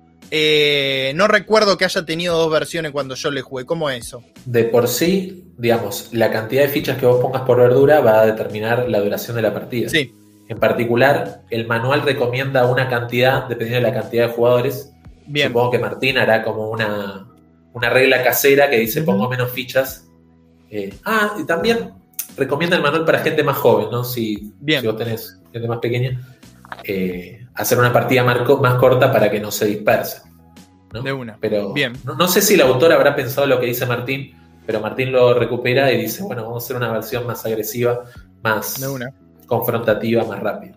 Bien, bien. Y ahí eh, otra cosa que dice Martín, después de la primera tirada, Ruibal le bajó un poco la calidad de los materiales. Yo tengo mi copia de la primera tirada y es muy buena calidad. Bien. Buena calidad. y Lao dice muy abstracto, abstracto, eh, capaz que abstracto porque no le encuentra el tema o abstracto por otra terminología como vos es, un juego, es un juego combinacional claramente, donde hay, hay, algo matemático detrás, en donde una persona con, con la mente más rápida que la mía te gana porque no, no, claramente podés, podés hacer todo lo que querés. Eh, todo, bien. todo el azar del juego está dado por la configuración inicial. Una vez que estás fija esa configuración inicial, el juego se convierte en los, estos juegos que Germán habla con, con Bernabé, de, lógica matemática combinacional abstracta, ¿sí? que, es bueno que ahora Lao recupera ahí el, término abstracto para que nos quede claro que estamos hablando de abstractos en eh, lógica combinacional matemática. De una. Y ahí Martín contesta un poquito de, no es casera, no tengo el manual acá, pero como decía ese, decía de sacarle ficha de verdura para hacerlo más rápido. Y ahí Rafa dice que en los torneos se suele jugar con menos ficha para que dure menos. Y algo que el propio Luis hace. Así que muy tomado, bien. No, sabía que había torneos. Bien. Sé que han habido torneos, por ejemplo, en el Encuentro Nacional en Bahía Blanca. Recuerdo, eh, recuerdo haber participado.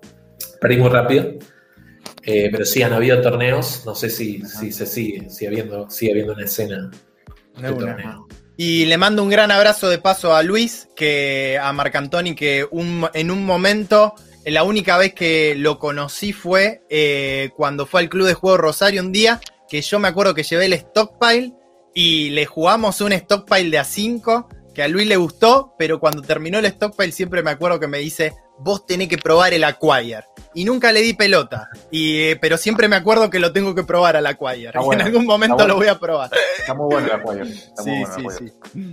Así que bueno. eh, bien, podemos pasar al próximo. El próximo, ahí creo que Maxi lo creo que era Maxi lo nombró porque es del mismo autor. Eh, es un juego que tiene eh, solamente tres letritas. Se Ahora va a salir otra, otra edición en breve, o sea que yo no sé qué recomendar si alguien tiene que comprar LED, lógica, estrategia y deducción, o esperar a la segunda edición, pero la que está actualmente en Mercado Libre lo, lo están reventando de precio, creo que lo vi a 1.200 pesos o cosas por el estilo. En las tiendas suele estar 1.700, 1.800 pesos. Es otro juego de Luis Fernando Marcantoni con la misma, eh, con la misma artista, que, que es Celeste Barone, y eh, es un juego de colocación de los zetas. Eh, Bien. Si vos cuando me das pie, Germán, yo, yo retomo la posta, no pasa nada. Bueno, dale, Sí. si, querés, si querés explicar. Yo las reglas sabés que no puedo explicar reglas porque no sé las reglas de ningún juego. No me las acuerdo y no sé explicarlas. No, no las sé. No, yo. Si ustedes me detienen cuando quieran, yo, yo puedo hablar de estos juegos, no sé, al infinito. En particular, estás ahí mostrando, Fran, las losetas básicamente tienen seis posiciones, seis lugares cada loseta, pintado de un color.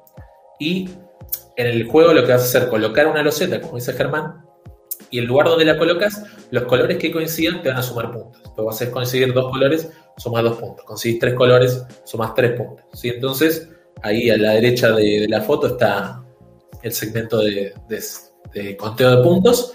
Cuando se llegue a una cantidad de puntos, creo que es 40, quien lo supere, se juega la última ronda, quien tiene más puntos gana la partida. ¿no?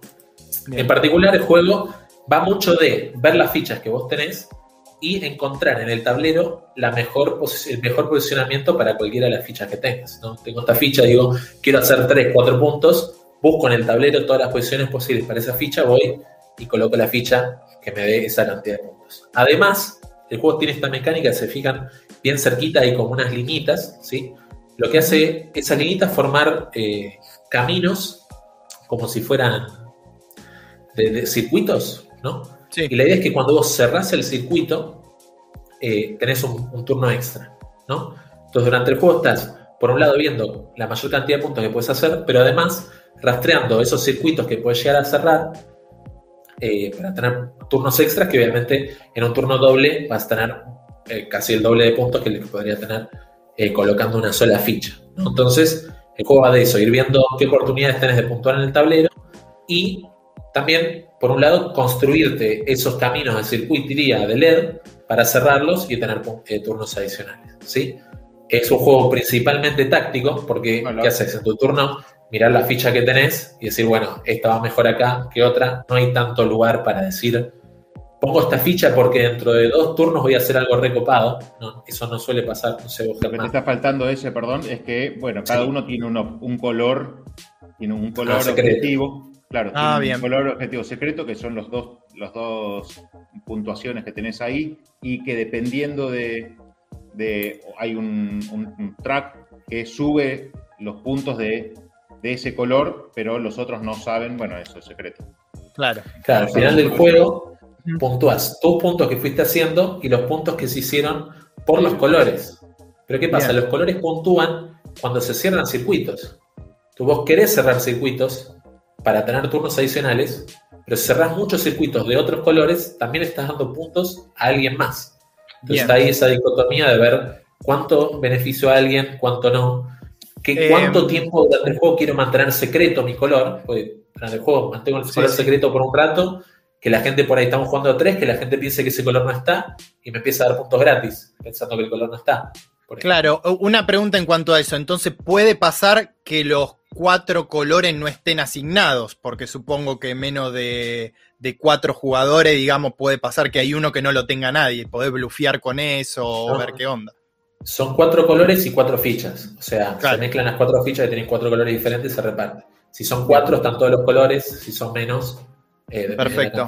Y me llama la atención también eh, las pantallitas, porque yo no le jugué nunca a este, pero en otro juego, como ustedes me están contando cómo es, de colocación de loseta, muchas veces, bueno, las losetas están, o por lo menos la mayoría de juegos que yo jugué, están como a la vista, digamos. No, Acá en- es importante tu- mantenerla en secreto. A ver, en tu turno, vos tenés creo que 5 o 6, ¿no? 6 losetas detrás de la pantalla y, y son doble. la- las losetas tienen, por ambas caras, tienen lucecitas o lamparitas. El juego, el problema que tiene, a mí me encanta, de hecho lo puse siempre en mi top 5 de juegos nacionales, es que incentiva, eh, incentiva El análisis mucho-. Claro, el análisis parálisis. Mm. Muchísimo. Porque vos pensás que Bien. de cada lado tenés 6, o sea, tenés 72 lucecitas atrás de la pantallita. Y digo todo en, minu- en diminutivo para. Sí, sí, para que sea más leve. Al principio, al principio hay pocas opciones. Bien. Pero cuando Sí, va sí, sí. pasando más la partida, el, el ta- el- el tablero que se fue formando es más grande, hay más agujeros y qué sé yo, eh, es más. eh, in- incentiva mucho, mucho el estar pensando mucho tiempo. De una, de una. Eh, Eh, en ese sentido, en ese sentido, la nueva versión eh, hexagonal creo que da, no sé, muchísimo mejor panorama de cuáles Bien. son las jugadas posibles. Entonces Bien. reduce ese tiempo que seguramente sí sea, o sea, la mayor parte de la partida va a ser alguien pensando en su jugada o está tratando de encontrar la mejor combinación. Pero en particular creo que está muy bien lograda la nueva versión hexagonal que todavía no salió a mercado, pero, pero estamos ahí. Bien, y un poco eso es lo que decía Rafa, que le gusta, le gusta un poco más la, la nueva versión. Y esta que está 1.665 pesos es Muy- la versión vieja, supongo yo, Sí. que está acá en Sí, Casaganga. muy, buen precio, la verdad que la calidad es buena, tiene un montón de componentes, eh, salvo el dadito chiquitito que medio a mí mucho no me gusta. eh, eh, está, porque para el mar- los marcadores tenés unos daditos de colores. Bien. Eh, es, muy lindo juego, la verdad. Y ahí Martín dice, yo siempre digo que este es el juego que hubiese gustado diseñar a Anicia. Eh, ahí dice Fer, iba a decir eso de que a dos gana más por el tema de que hay dos colores fuera y se puede blufear más. Y encima lo que dicen ustedes, que quizá haya menos análisis parálisis, porque te toca más, no que haya menos, pero te toca más rápido el turno. Eh, ahí dice un poquito eso Fer. Saludos, Nelson querido de México, vamos. Qué rico, vamos México. Y a este juego me lo tengo que comprar, dice Martín, eh, porque en una juntada del club me lo hicieron pelota. Eh, y bueno, eh, ahí Gonza también dice, coincido con ese sobre la versión exa que la espero hace rato. Y este, de todos los que me contó Germán y vos ese, desde que viniste, que yo no jugué, este es el que más ganas en este momento tengo de probar. Porque sí, no, no me importa el AP. Yo lo juego de A4 y vamos con la nueva versión hexagonal cuando salga y le damos. Porque a mí de colocación de los sets y con todas las combinaciones ir viendo, me encanta. Bueno, y podés comer en el medio porque las fichas van en una bolsita, si se Ahí manchan, está. no, no le- no le Rico, pasa nada. rico, rico. Vamos, Puedes vamos. meter papa frita, todo lo que quieras. Y no se Sí. pueden fundar porque no existen fundas para eso. De una. Dos cosas. En particular, las pantallas están para que vos no te fijes la loseta de otra persona y digas, Bien. bueno, no, no voy a jugar esta movida porque le deja algo Sí. muy fácil. Creo que en la práctica eso no pasaría, porque Bien. al ser tan compleja la loseta, Sí, sí, cinco sí, o seis colores, ¿quién se va a poner a mirar? ¿no? Pero bueno, Sí. está. Eh, capaz que lo, lo hizo de una forma de prevenir el análisis parálisis. O sea, de que Claro. vos no te fijes para que tengas todavía aún más cosa para No pensar. creo. No creo. Sí, sí, es- muy buena decisión porque ponerte a mirar y decir, no, Sí, no voy a hacer esta claro. jugada porque tal persona tiene no, ficha no. y mirar 26 Hay- fichas hay- en la mesa. Ahí en la foto no lo veo, pero creo recordar que tenía unas instrucciones detrás de la pantalla, ¿no? Cosas que podías hacer o... Sí, sí, tiene un resumen. Tiene un resumen de, de unas partes del juego. Y Bien, la otra bien. es que Sí. la versión hexagonal la probamos ahí con Gonza en Bahía Blanca, creo que en el año 2018. O sea que Ah. no sé bien por qué se retrasó, pero Bien. estaba ahí ya como casi anunciando, digamos, presentándose al público. Eh, no me queda claro por qué, por qué no ha salido aún. Bien, Mm. bien. Perfecto, bueno, el LED. Vamos con otro. Eh, bueno, quizás el que más me gusta de toda la lista a mí. Bien, eh, a ver. Que me parece un juego divertidísimo, de memoria. Eh, creo que es el único de toda la lista que no tiene autor por nombre y apellido, que es El Camarero. Bien. Camarero es un juego para disfrutarlo, creo yo, de 5 a 10, ¿no? Sí, 10 jugadores. A mí lo jugué a 4, me parece que a 4 no, no, no funciona bien. Eh, diseñado por el colectivo de Maldón. No, no, sabemos, no sabemos quién es el. Son como Próspero Hall. Vos tenés que entender, Germán, que son como Próspero Hall. Diseñan todo, todo junto, es así. Y con arte de Nacho Rodríguez. eh, el juego, bueno, es eso que, estás mostrando. Eh, ese va a explicar la mecánica porque yo lo voy a explicar pero mal. Es hermoso el timbre. Mi hija de a los tres años, qué sé yo, se volvió loca con el timbre y no paraba de darle el timbre. Así que lo tuve que sacar de la caja y guardar. Esconderlo. Sí, la idea es en el juego, cada quien agarra, se sienta a la mesa, le dan eh, cinco cartas que conforman su plato, su menú, que van a pedir. Entonces dicen, bueno, yo quiero de bebida tal cosa, de, entrada tal cosa, ¿sí? de plato principal, eh, acompañamiento y postre. Si vos tenés cinco tipos de cinco tipos de comida, vos haces tu pedido en voz alta, si hago mi pedido, o Fran hace tu pedido, Germán hace su pedido, ponemos las cartas boca abajo y arranca el juego. ¿sí? En el juego van a haber cartas que tienen esos mismos platos que van a estar en el centro de la mesa alrededor del timbre. Y en general, ¿qué vas a estar haciendo? Te estar agarrando una de las cartas para servirle el pedido a uno de nosotros. O si detectás que entre las cartas no hay, no hay ninguna de las cosas que fuimos pidiendo, la devolves a la cocina porque esas cartas no, nadie las pidió. ¿no? Todo que tenés que acordar, tenés que acordarte qué pidió cada quien, ¿sí? Y cuál de las dos versiones, ¿no? Por ejemplo, ahí veo el whisky. El whisky se puede comer, eh, tomar sin hielo o con hielo. ¿sí? ¿Qué más hay por ahí? Los panqueques, que pueden ser de manzana, o de banana. ¿no? Entonces, no solamente te tenés que acordar quién pidió cada cosa, sino qué variedad. ¿sí? Y ante cualquier error que alguien cometa, pues lo que puedes hacer es salir corriendo, tocar el timbre, tocar el timbre y decirle no. ¿Sabes qué? Eso no lo pidió Germán, lo pidió Fran. ¿sí? Le haces la corrección, Germán se lleva el error, la queja de la persona y vos te afanás los puntos. Siendo es un juego de mucha memoria, tener mucha atención sobre lo que está pasando y salir corriendo, velocidad, pum, tocar el timbre y decir, no, sabes que esto no es así, es de otra, otra manera. ¿Sí? Lo que nos quitó la pandemia, lo que nos quitó la pandemia. Mirá ¿No vos. ¿No, lo no, no, vos sabés que tengo la anécdota, que seguramente ya la conté, de que en el último encuentro del Club de Juego Rosario, estaban ahí en el subsuelo de, de Bomb, que es una, una cervecería donde se hacía, jugando al camarero. La gente estaba loca. Ese Germán, la gente estaba loca. Y yo estaba, me parece, jugando un Teotihuacán, algo de eso, pensando, craneando. Y que este juego lo tengo que jugar. La próxima vez lo tengo que jugar. No puede ser que estén así de loco. Y bueno, después llegó la pandemia y esas cosas y no lo pude jugar. Eh, pero no, no. Sí. La gente dice, a mí no me gustan. Ah, perdón, Germán.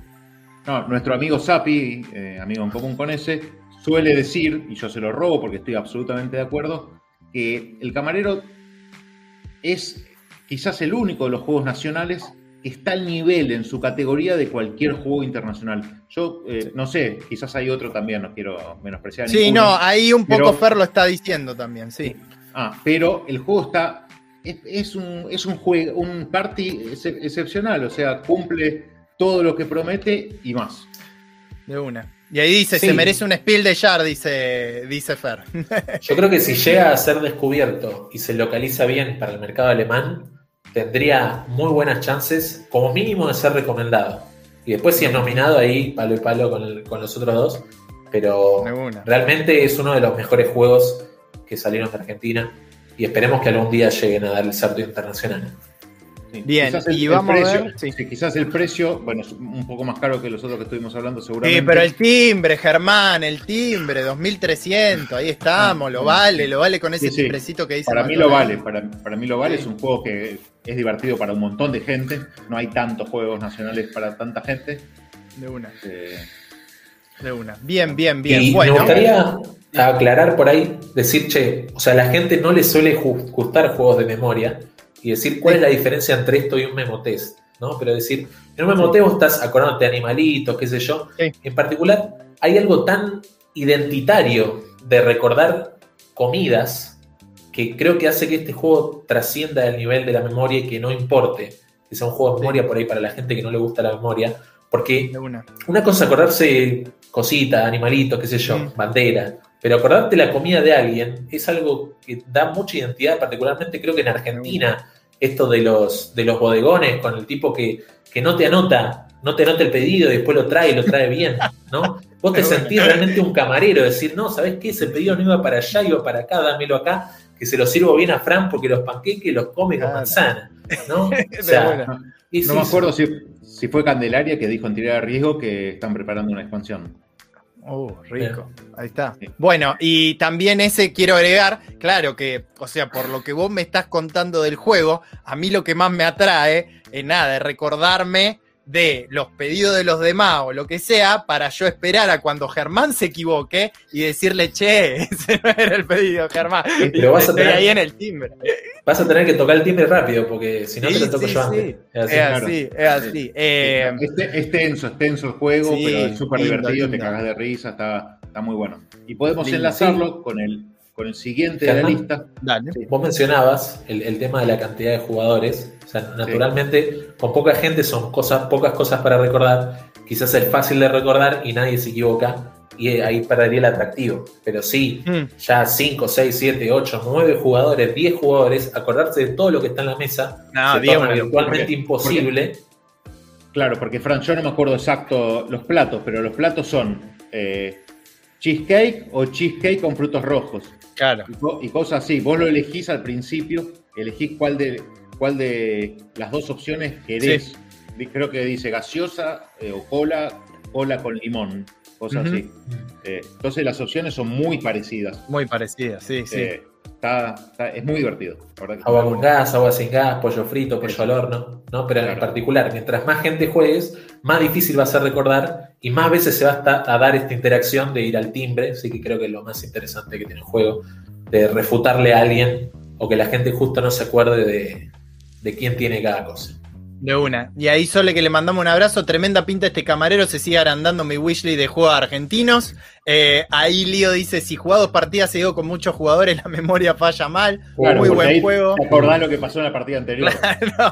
Pero está buenísimo, Ay, está buenísimo jugar dos partidas seguidas, está buenísimo. Sí. Un infaltable en las reuniones familiares. Y dice Martín: la posta es cuando te equivocás y nadie se da cuenta y salta al final y el dueño se come puntos negativos. Eh, y que a 10 no se descarte ningún plato es una locura, dice Juanma. Así que bueno, bien. Eh, ¿Vamos con otro? Dale. Siguiendo en esto de un juego para mucha gente, Bien, vamos con el Say My Name. bien. Uy, que está. No sé si no, no es el número uno de Julico. Julico de los juegos que- más zarpados que existen sobre la faz de la Tierra. Creo Así que, que, el dos yo. o tres dijo. Sí, Dos sí, tres. yo tengo. No sé, yo me espero, no sé. eh, eso, eso me espero. ¿Es así? ¿Es así el Say My Name? Yo lo jugué, lo jugué una sola vez. Bien. eh, con gente que no le agarró bien la, la onda. Le vi todo Bien. el potencial, pero no lo pude disfrutar porque no porque la partida no, no estuvo buena. Bien, bien, Lo bien. tengo, bien. lo tengo y quizás lo vuelva a jugar. Lo tengo hace muchos años. Pero Bien. no. Mirá, Fran, dame, contá ahí 30 segundos. Mirá, vamos. A ver, esta es una serie eh, que daba risas de antes, se la compara con Friends. Es sobre una persona que hace Seinfeld. stand-up. Ahí va. Seinfeld. Bien. Bien, Otra. bien, bien, dale. Ah, mira, este es un libro sobre unos animales que se ponen en contra del régimen establecido. Animal Farm. Rebelión en la granja. Esa, bien. Eh, bueno, Esta bueno, es una bueno. película con un león que León. está en El Rey León. No, no, no, puede- no puede decir la misma palabra. Eh, bueno, Están en digo. un, en un zoológico, después se van a una isla en la África. ¿Sí? Ah, mira, esta es una serie de culto sobre misterios que ahora en 2018, 2019 Misterio salió sin otra- resolver. No, salió de nuevo una reversión Eh, de David la Lynch, creo que es. Ah, no, Twin Peaks. Exactamente. Bueno, eso es el juego, está, esa es la primera ronda, por ejemplo. Bien. Esa es la primera ronda Vos ya te la sabés de memoria, Germán, vos ya te la sabés de memoria. No, no, sola o ese te la pasó antes. Ese te la. Sí, este es un juego, esto es Napoleón. agarrar el diálogo mímica y revolucionarlo completamente. Primero porque, Bien. bueno, esta primera ronda es más bien tipo tabú, ¿no? Yo cuando, cuando di la de Seinfeld yo no podía decir comedia. Entonces, no sé, yo te dije que Bien. era risa, que parecía Friends, ¿no? Entonces, en la primera ronda vos tenés una palabra prohibida, obviamente, como decía Germán, no podés decir león si estás transmitiendo el Rey León, porque Bien. es parte del título, ¿no? Y bueno, toda esa primera ronda se hace todo un masito de hacer esto tipo tabú, donde vos no puedes decir una palabra en particular. En la Bien. segunda ronda se van a jugar con las mismas cartas, ¿sí? Pero ahora se puede decir como mucho una palabra, ¿no? Entonces, vos tenés que tener la memoria de qué es lo que pasó antes para acordarte qué casas hay y además pensar si alguna referencia te ayuda para hacerlo en la siguiente ronda, ¿no? Porque ahora yo en la Bien. segunda ronda voy, agarro y digo Friends, ya Germán en su cerebro conectó Friends con Senfield, bueno, Friends, boom, Senfield, ¿no? Y así se van, eh, cuando tenga que decir Twin Peaks, voy a decir por ahí Lynch directamente porque fue Bien. donde Germán enganchó ahí eh, la conexión. ¿no? Entonces es un juego de, de generar entendimientos en el momento, ¿no? porque por ahí yo si te tengo que transmitir Twin Peaks en otro contexto lo haría de otra manera, pero el juego está vivo. ¿no? Durante la partida el juego está vivo, el juego está evolucionando, la forma de transmitir cosas están evolucionando. ¿sí? En la tercera ronda, ahora les explico una parte, parte de la ronda relámpago, pero en la tercera ronda va a ser esto mismo, pero sin hablar. Entonces, completamente con mímica. Entonces, además de la memoria que vos tenés que tener de las cartas que salieron, tenés que eh, empezar a pensar cómo vas a hacer para hacerlo en la última ronda con mímica. ¿Sí? Es un juego en equipos. Por ejemplo, yo estoy con Germán, le transmito carta en 30 segundos la mayor cantidad posible de, de cosas. Después paso las que no pude decir, la paso a la izquierda. De nuevo, 30 segundos, vos, Frank, con Mario ahí, con Caco, Ujú. seguro equipazo ahí. No, Eh, Caco, no, no, con Caco no, por favor. ¿no? Y así, en segmento de 30 segundos, decir la mayor cantidad de tarjetas posibles, se suman los puntos por cantidad de tarjetas, quien tiene más puntos gana. ¿sí? Es un juego muy competitivo, ¿no? Porque esto de na- nadie quiere hacer mal día con mímica, nadie quiere hacer mala mímica, tener mala memoria, ¿no? Entonces el juego sí. se vuelve muy competitivo y obviamente eh, podemos decir, esto es dentro de lo que es familiar, por ahí para jugar con, con hermanos, hermanas, eh, como se dice, primos, ¿no? Es un juego que no es tan intergeneracional como los demás, ¿sí? En general, las, las referencias que hay están más para un segmento por ahí de mi edad para arriba, ¿no? Como en ese Claro. segmento eh, Ese, eh, aproximadamente, que acá no lo veo en la BGG, aproximadamente, ¿cuántas cartas vienen? Eh, no sé, como ¿no? 280. Más de 200. Sí. Bien, Sí, sí, sí. Sí. Yo tengo la edición vieja. 242. bien, perfecto. Si no, la- Y- las tarjetas no se agotan. No, y Bien. de última, bueno, si vos lo jugás con un agente, parte del juego va a ser recordar otras partidas que justo salen las mismas tarjetas. ¿no? Claro. Además, yo lo que si tengo no es- conoces, si no conoces la palabra, puedes mandar decir cualquier cosa y en la segunda ronda la referencia va a ser a cualquier cosa Cualquier que dijiste en la primera. O sea, Claro. alguien que no sabe lo que es Twin Peaks, quizás dice cualquier eh, cosa que no Sí, sí. Y, y no sale de Twin Peaks. Pero la segunda, en la segunda y en la tercera podés hacer referencia a esas cosas que no tenían nada que ver. No sé si llega a ver, yo tengo la linita ahí de las tarjetas que ya usé y las que todavía Sí. no usé. Y además, cada tarjeta viene con tres características. Entonces, vos podés jugar un juego a títulos, un juego a, personas, otro juego a candombe, lo que venga. ¿no? Entonces, Bien. eh, Sí, sí, cada sí, tarjeta ahí tiene tres cosas, es- tiene bastante rejugabilidad. Y si no, Eh, de última, sí. va a ser bueno. Yo que ya jugué el juego, juego mejor, por decir, me acuerdo cosas anteriores, pero está ahí la pica de quererte ganar igual o quererte ganar, eh, ver quién, quién juega mejor, etcétera, ¿no? Bien. Eh, recuerdo, pero no sé si era este juego, pero recuerdo que habían dicho eh, una vez cuando eh, Neptuno en el chat de la comunidad guargamera eh, No, no. eh, había hablado sobre un party que iba a traer del top 50 de party, empezamos a hablar y alguien dijo el Monikers, o yo dije el Moniker Ah. re- repasando lo de la BGG, y alguien dijo, y, pero ese es como el Say My Name, o el Say My Name, pero acá, es así, eso se basó en eso, no tiene nada Es que parecido. ver. Es Es parecido Lo que pasa, lo que pasa es que hay un juego en el dominio público que se llama Celebrities, ¿no? Sí. Que bueno, agarramos un bowl de, de esos de, de lechuga grandes, cada quien anota en papelitos, gente, celebridades, lo mete en el bowl y después se juega a sacar del bowl y hacer esto de las varias rondas, ¿no? Con Bien, tipo tabú, Bien. Tipo una palabra y tipo Bien. con mímica, ¿no? Entonces, eso es lo que se tradujo originalmente como el Time's Up. ¿sí? El Time's Up es un, es un celebrities en una caja, muy bien, muy buen juego. ¿no? Si alguien está desde España mirando el Times Up, es un muy buen producto. Y después, obviamente, del Celebrities vino el Say My Name, que le agregó esto de eh, la palabra prohibida abajo, y además una ronda intermedia entre la 2 y la 3, casi como hasta burlándose, queriéndose aprovechar de que vos te olvides lo que pasó antes. Hay una ronda intermedia en la que yo agarro, te leo eh, las tres líneas y vos me decís cuál es la palabra clave. Entonces yo te digo, Fran, el diario de la princesa, Ricardo Darín, eh, Bohemian Rhapsody. ¿Cuál es la palabra clave que une esos tres conceptos? Bien. Signo de pregunta. La reina. El diario de la princesa, ¿cómo? Ricardo reina, Darín. Por Queen. Exactamente, reina, ¿sí? Reina por Ahí Queen. está. Ricardo Darín por Nueve Reinas y el diario de la princesa, bueno, porque es la hija de la reina. Ah, Entonces ahí está. Ganamos, las tarjetas, ganamos. No solo, no solo para prohibirte eh, qué concepto obvio podés llegar a decir en tu turno, sino que además en esa ronda relámpago está quien, quien más rápido adivine ese concepto, lleva Bien. la tarjeta. Y de paso que la gente se vaya olvidando de las rondas anteriores para que la última ronda sea un poco más caótica. Perfecto. Bien. Y ahí Martín dice: No, el único de la lista que hasta ahora no tengo. Eh, después, club, eh, José Manuel dice. Lo malo que este vicio es muy caro. Tenés que ser millonario para comprarte algún que otro juego. No sé si lo dice por este o por. lo- Justamente este, sí. Sí, lo que no dijimos son los autores. Claro, que el autor El- es Mitch, Es Mitch. exacto, y Emanuel Ravel. Emanuel Eh, y eh, Martín dice: Todos los juegos de esta lista están a muy buen precio. Recordame, Germán, si lo tenés por ahí este, de mientras que yo sigo leyendo. Dos- 2.200 pesos. 2200 y eh. Marce dice que le mandamos un abrazo, dice, dos partidas leí, me gustó muchísimo, pero qué quilombo se armó. Se pica mucho, mucho, dice. Y Así que que, bueno. Pica. hay que tener en cuenta que Imagínate. ese, ese dijo para un club, puede la gente pararse, gritar un poco. Y, Sí, sí, sí.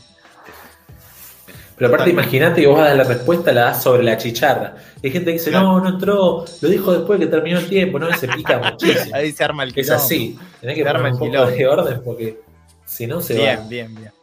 Bien, buenísimo. Say my name. Bueno, nos van quedando los últimos. La mayoría de estos yo no los jugué. Todos Bien. estos que hablamos hasta ahora los jugué todos. Eh, ah, no, me falta uno. Eh, el único cooperativo, creo, de toda la lista, si no me equivoco. Sí, el único cooperativo es el Chernobyl. Bien. Chernobyl tiene de arranque un temazo. Después de la serie, más todavía. La gente, bueno, a mí es un tema que me gusta mucho. Tiene mal puntaje y muchos odiadores porque es muy parecido. A mí no me gustó, yo le puse un 3, exactamente. Es muy parecido, o quizás es una versión empeorada por alguna cuestión de física a mm, la isla, Sí, no, tiene- la isla prohibida. Tiene aspectos de la isla prohibida y de la, Sí. del desierto prohibido. Mm, De la isla, más bien, ¿no? Bien. Sí, de la isla prohibida. Eh, es un cooperativo en, el- en esa misma onda de Sí. tener cierta cantidad de, de puntos de acción para hacer pocas acciones que son moverte. cur- cur- bueno, el objetivo es encontrar un transmisor porque son personas que llegan a, a la central. eh, Sí, eso es un grupo de, rescate que está tratando de Ah. sacar a la gente viva de la central.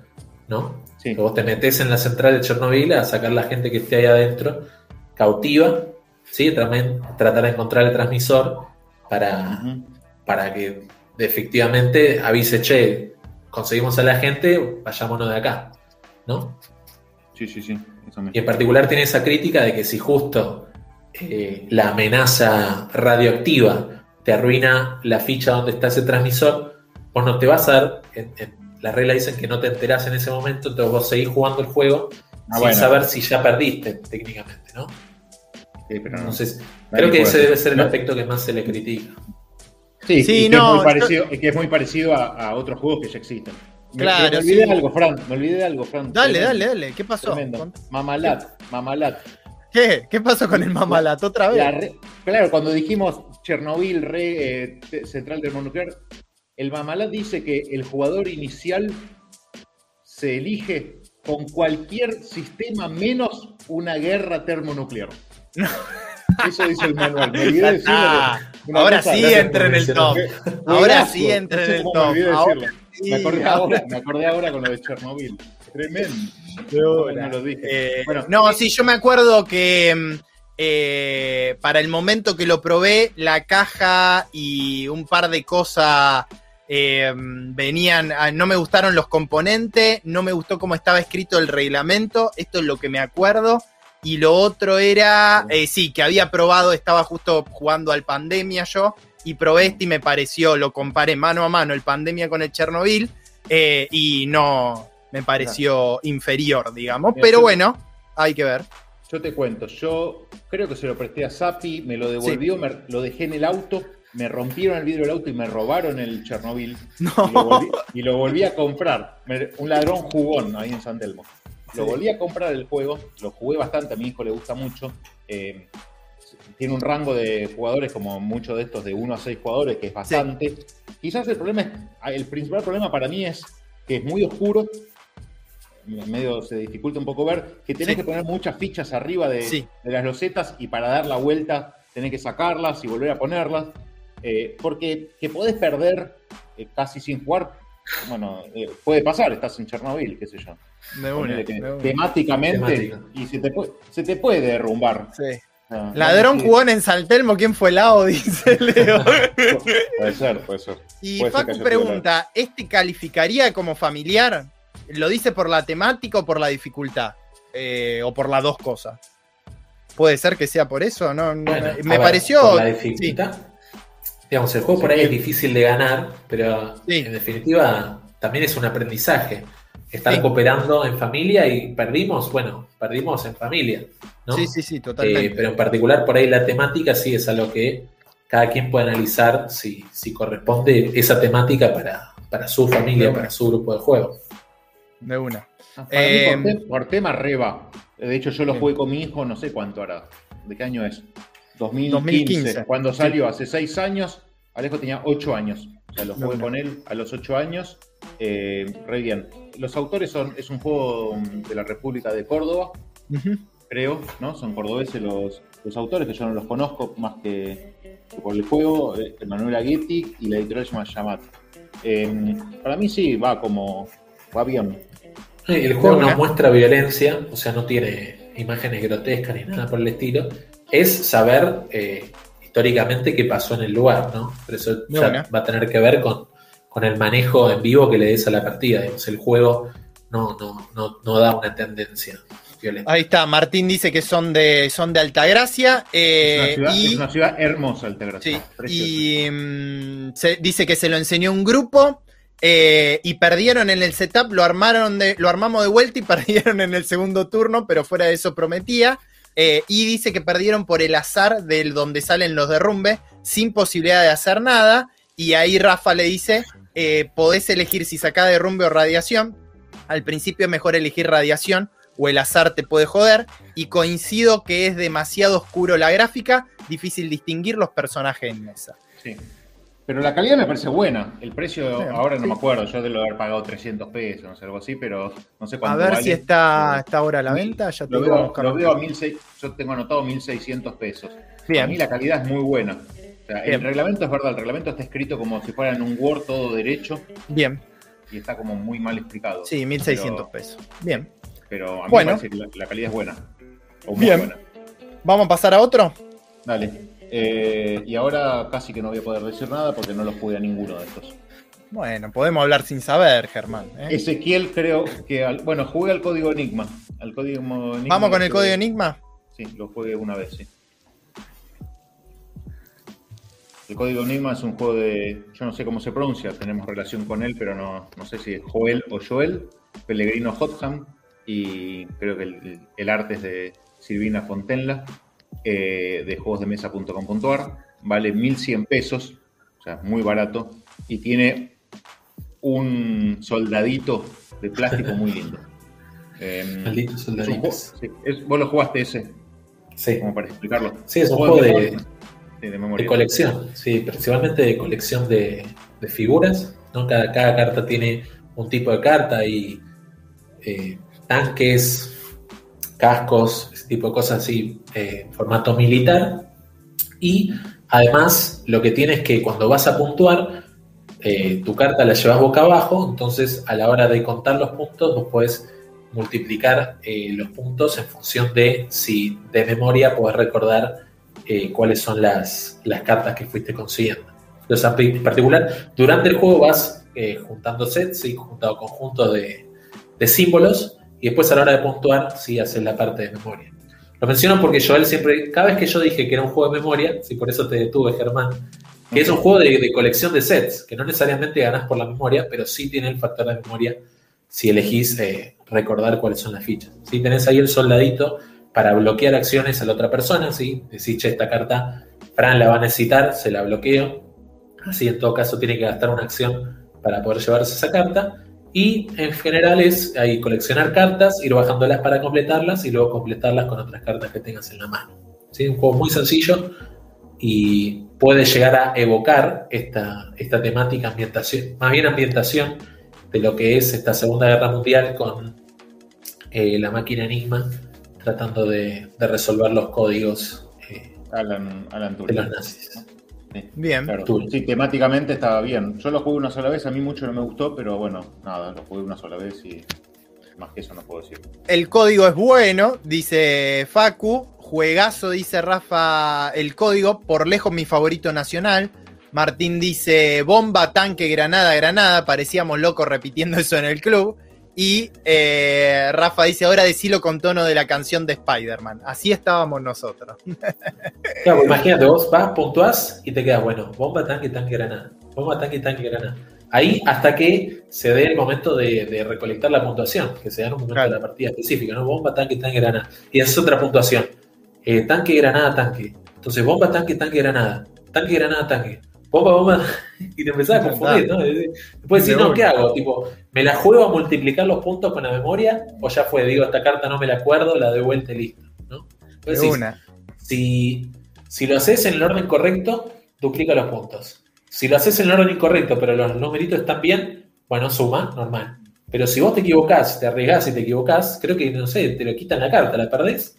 Y vos decís, pucha, había logrado la carta y ahora me la quitan por tener mala memoria ahí puedes decidir si jugártela o no jugártela, si pensás que te, estás acordando o no de, lo Bueno, este podría entrar tranquilamente en un ranking que habría que hacer, ya sea en este canal o en estéreo, de esos juegos que quien pasa por al lado piensan que están todos limados quienes están jugando, y estaría el Montaña de la Locura, estaría el Happy Salmon, estaría este y alguno más, digamos.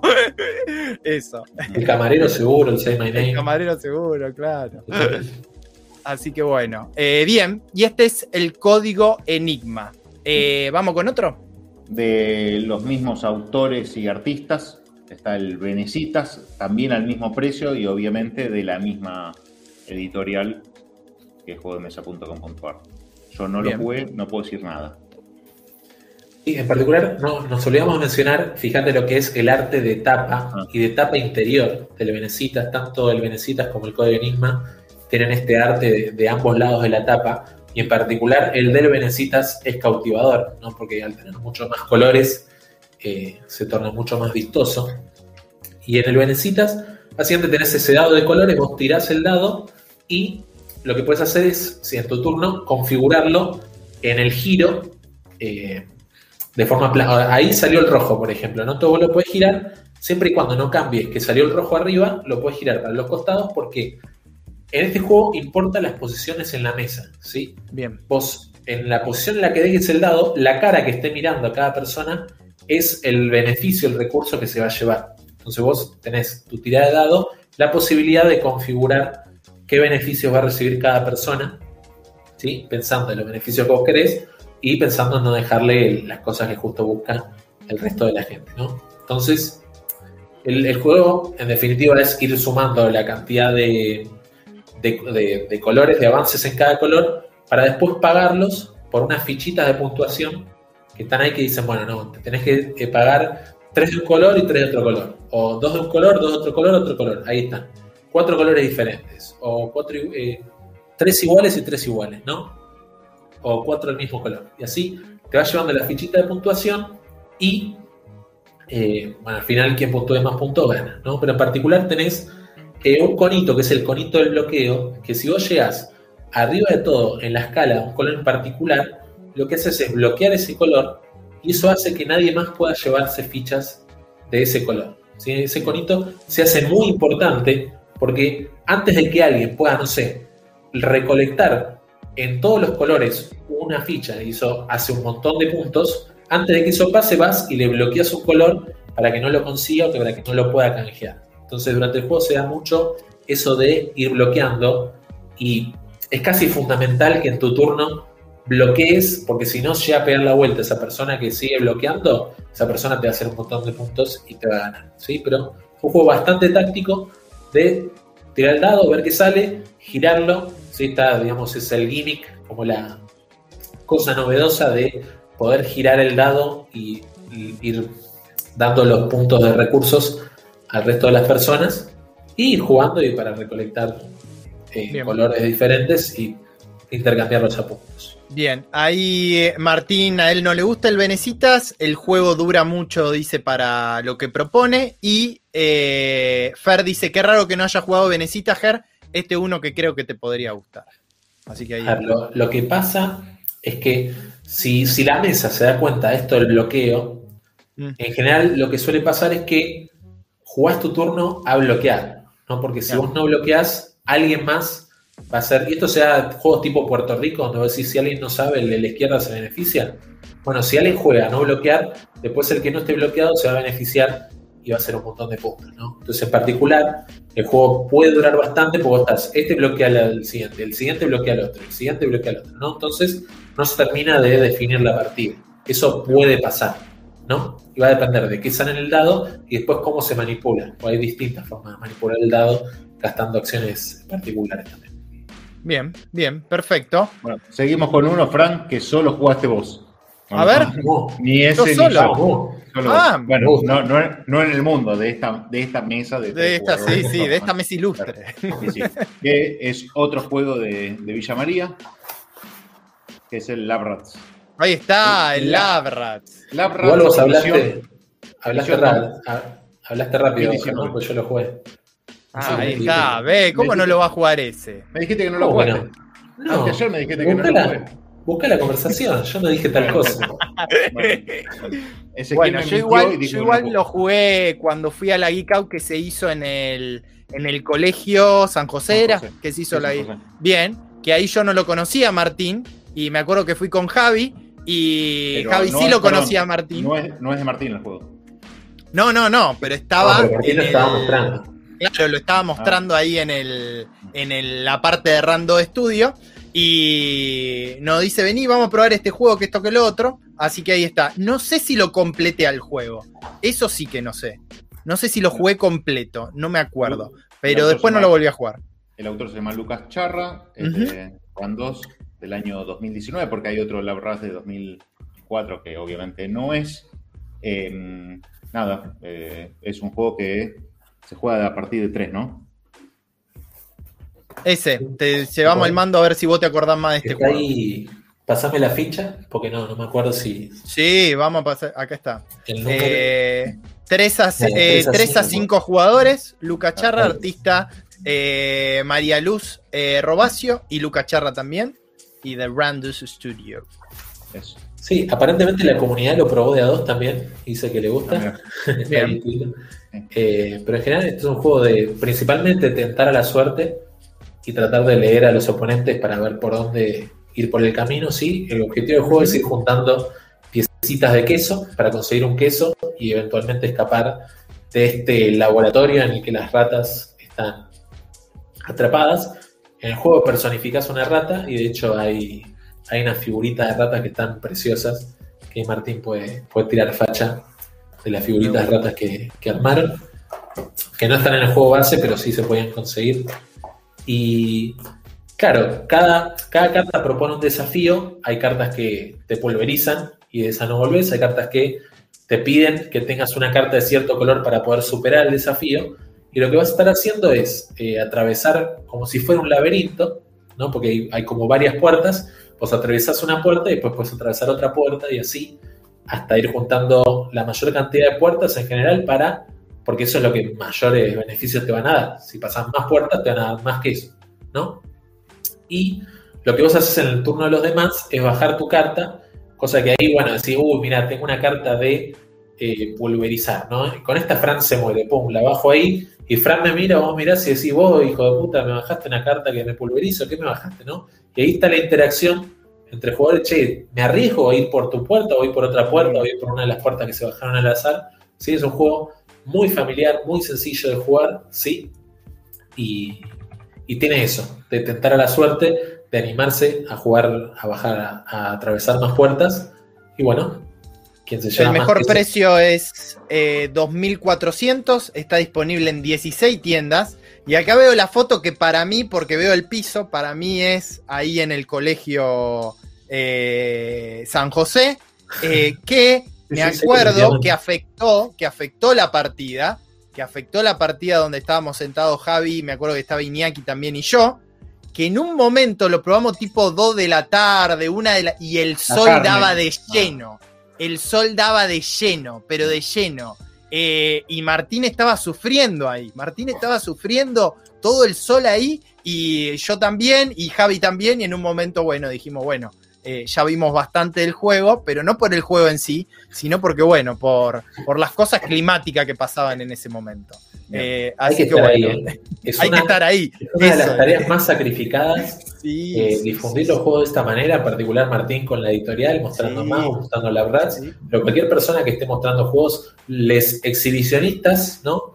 Son de las personas más sacrificadas que están ahí mostrando juegos, haciendo que la gente se copie a jugar Totalmente. cosas que por ahí eh, no habrían jugado de otra manera. Y, y ahí dice Facu, siempre me intrigó donde logró Martín hacer esos quesitos y Martín le responde, moldeado a mano, Fer". Facu, sí, de una. Así que sí, tremendo, tremendo. Bueno, Bueno, vamos a pasar este, con otro.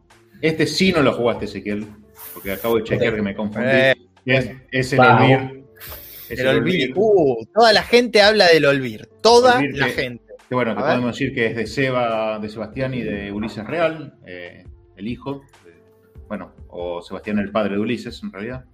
Eh, es de, claro, creo que se llama Quiz la, la editorial. Eh, y bueno, ahora, por lo que tengo entendido, lo están haciendo solo a pedido. Iban a, iban a hacer eh, una edición tirada Sí, para tiendas. Este era pero- el que había tenido el, el obstáculo ese Mm. de en la imprenta, sí, Sí. que Yo lamentamos he, mucho. he leído el manual y vi algún, algún videito, me parece muy interesante, pero no, no tuve la, la oportunidad de jugarlo. Ese, este tiene un. Un Sí, sí. 8.4. Eh, no recuerdo el Imperio Milenario, pero puede ser que este sea el, el mejor rating de juego argentino. Y quizás Eh, a algún juego mirá. le pusieron tres, tres votos y tiene un 10. O sea, Sí, puede ser. Claro, pero ya. este tiene 29, no son poco 29. Ahí está. no, Pero, a ver, el, el- ahí el promedio más grande que vas a tener en un juego es el juego. Justo el día que salió, que el, que el diseñador por ahí se enteró que se, se enteró que lo era una BGG, va, le pone un 10 y ahí vas a tener un juego de promedio 10. Claro. ¿no? como el que te comentaba con antes, Pocos votos es difícil. El que De se una. votaba a sí mismo, ¿te acordás que te comenté antes? Sí, Néstor que- en bloque. En general, no, creo que aporta mucho esta iniciativa ahí en la comunidad de subir los juegos a la BGG, eh, después subir fotos, puntuarlos, indicar de todo lo que puedas ahí hacerle a la página BGG, hacerle. Eh, puntuar si, si tiene dependencia del idioma, puntuarle qué tan bueno es el juego, lo que sea, sacar fotos, hacer reseñas, creo que todo suma.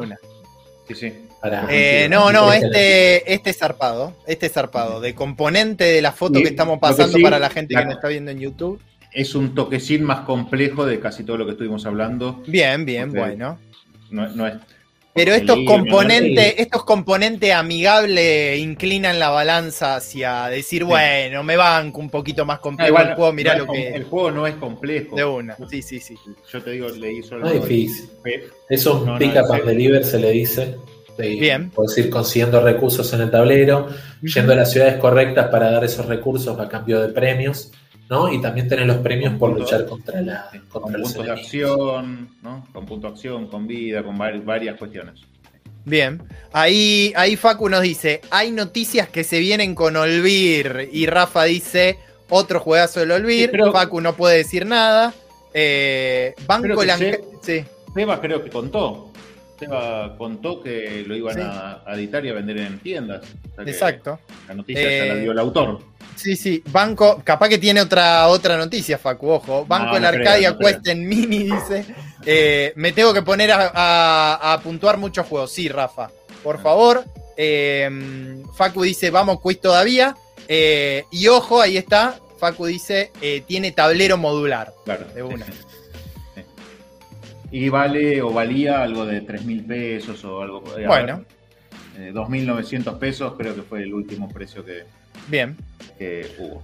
Bueno. eh, Otro, vamos a nombrar otro que no sé si jugaste vos, que quizás lo jugaste por TTS, eh, que es La Isla Perdida. La isla perdida, sí, lo jugué. Lo jugué y lo, tenemos la partida en vivo subida acá. Bueno, en Eh, Ezequiel y yo no lo jugamos, es bien. otro juego de, de estos tres que sacó hace muy poco Martino Dino Con eh. ¿Cómo? Run 2, digo. Sí, con Randos, con Lucas Charra como artista, que es un, un roll and write, ¿no? Un juego Así es. y- Sí, es un roll and write eh, donde hay que tirar dados y muy al estilo el cartógrafos, eh, lo que va a suceder es que va a haber unos objetivos que van a ser diferentes partida a partida y lo que va a pasar es que eh, lo vamos a tener que cumplir lo más que podamos, así vamos sacando la mayor cantidad de puntos. Eh, creo que en cada turno ser, alguien rolea los dados y va a tener que eh, elegir uno de los dados y los demás jugadores o jugadoras se van a quedar con lo que le deje ese jugador o jugadora. Por lo tanto, hay un puntito ahí de interacción que lo recuerdo eh, en cuanto a eso, que eh, como que le podés sacar un dadito y dejarle como la mierdilla a los demás y eso me gustó mucho. Eh, no, no solo, no solo se eligen los dados, sino que al mejor estilo Tiny Towns se elige sí, el, el tipo de- terreno. el tipo de Exactamente. terreno, ¿no? Que también es muy Exactamente. Exactamente. Y eh, lo otro que va sucediendo es que nosotros le jugamos la. Porque me parece que cada una de la hoja tiene dos lados y hay un lado como como avanzado y otro lado exacto y otro lado tipo inicial o normal. Y nosotros le dimos de lleno al avanzado que me encantó que tiene lugares donde cada vez que vos ponés cierto tipo de terreno, te deja hacer otra cosa o poner otro terreno, no me acuerdo bien para qué era cada una de las cosas, pero como que tenés ese convito rico de dibujar algo y después dibujar otra cosa, entonces te da para pensar ciertos turnos vista para establecer un poco eso. ¿Cuántos Eh, años- es hermoso, ¿Cuántos hermoso. años hace que lo jugaste, Fran? ¿Hace muchos años? No, no, lo No te jugué. acordás nada, no te acordás- este no te año, acordás- no, te ¿qué me voy a acordar? ¿Qué me voy a acordar? ¿Qué me voy a acordar, Germán? peor que no, yo, sos peor que yo. No, no, no. Jugamos, jugamos, jugamos, pero bueno, bueno, bueno. Y hicimos el unboxing también y ahí pude ver los componentes. Muy copado, muy copado los componentes, así que bueno. Sale 2.600 pesos, creo. 2006, una, una bicoca, una Bueno, ahí, bicoca. ahí- ahí Allen pregunta cuáles recomendamos para dos de todos los que nombramos. Este va para dos. Este va tranquilo para dos. Yo creo que, bueno, yo le iba a responder porque, bueno, los, los que siguen yo no los juego, o sea que creo que Cultivos y, y el Valle Secreto. Cultivo fantástico. me- Y el Valle Secreto me parece buenísimo. Yo en realidad juego todo a dos. Lunes. No, El lunes el No. League of Masters. no jugué el lunes a dos. Sí, está buenísimo. Con la expansión. La regalé la expansión porque no, las expansiones no.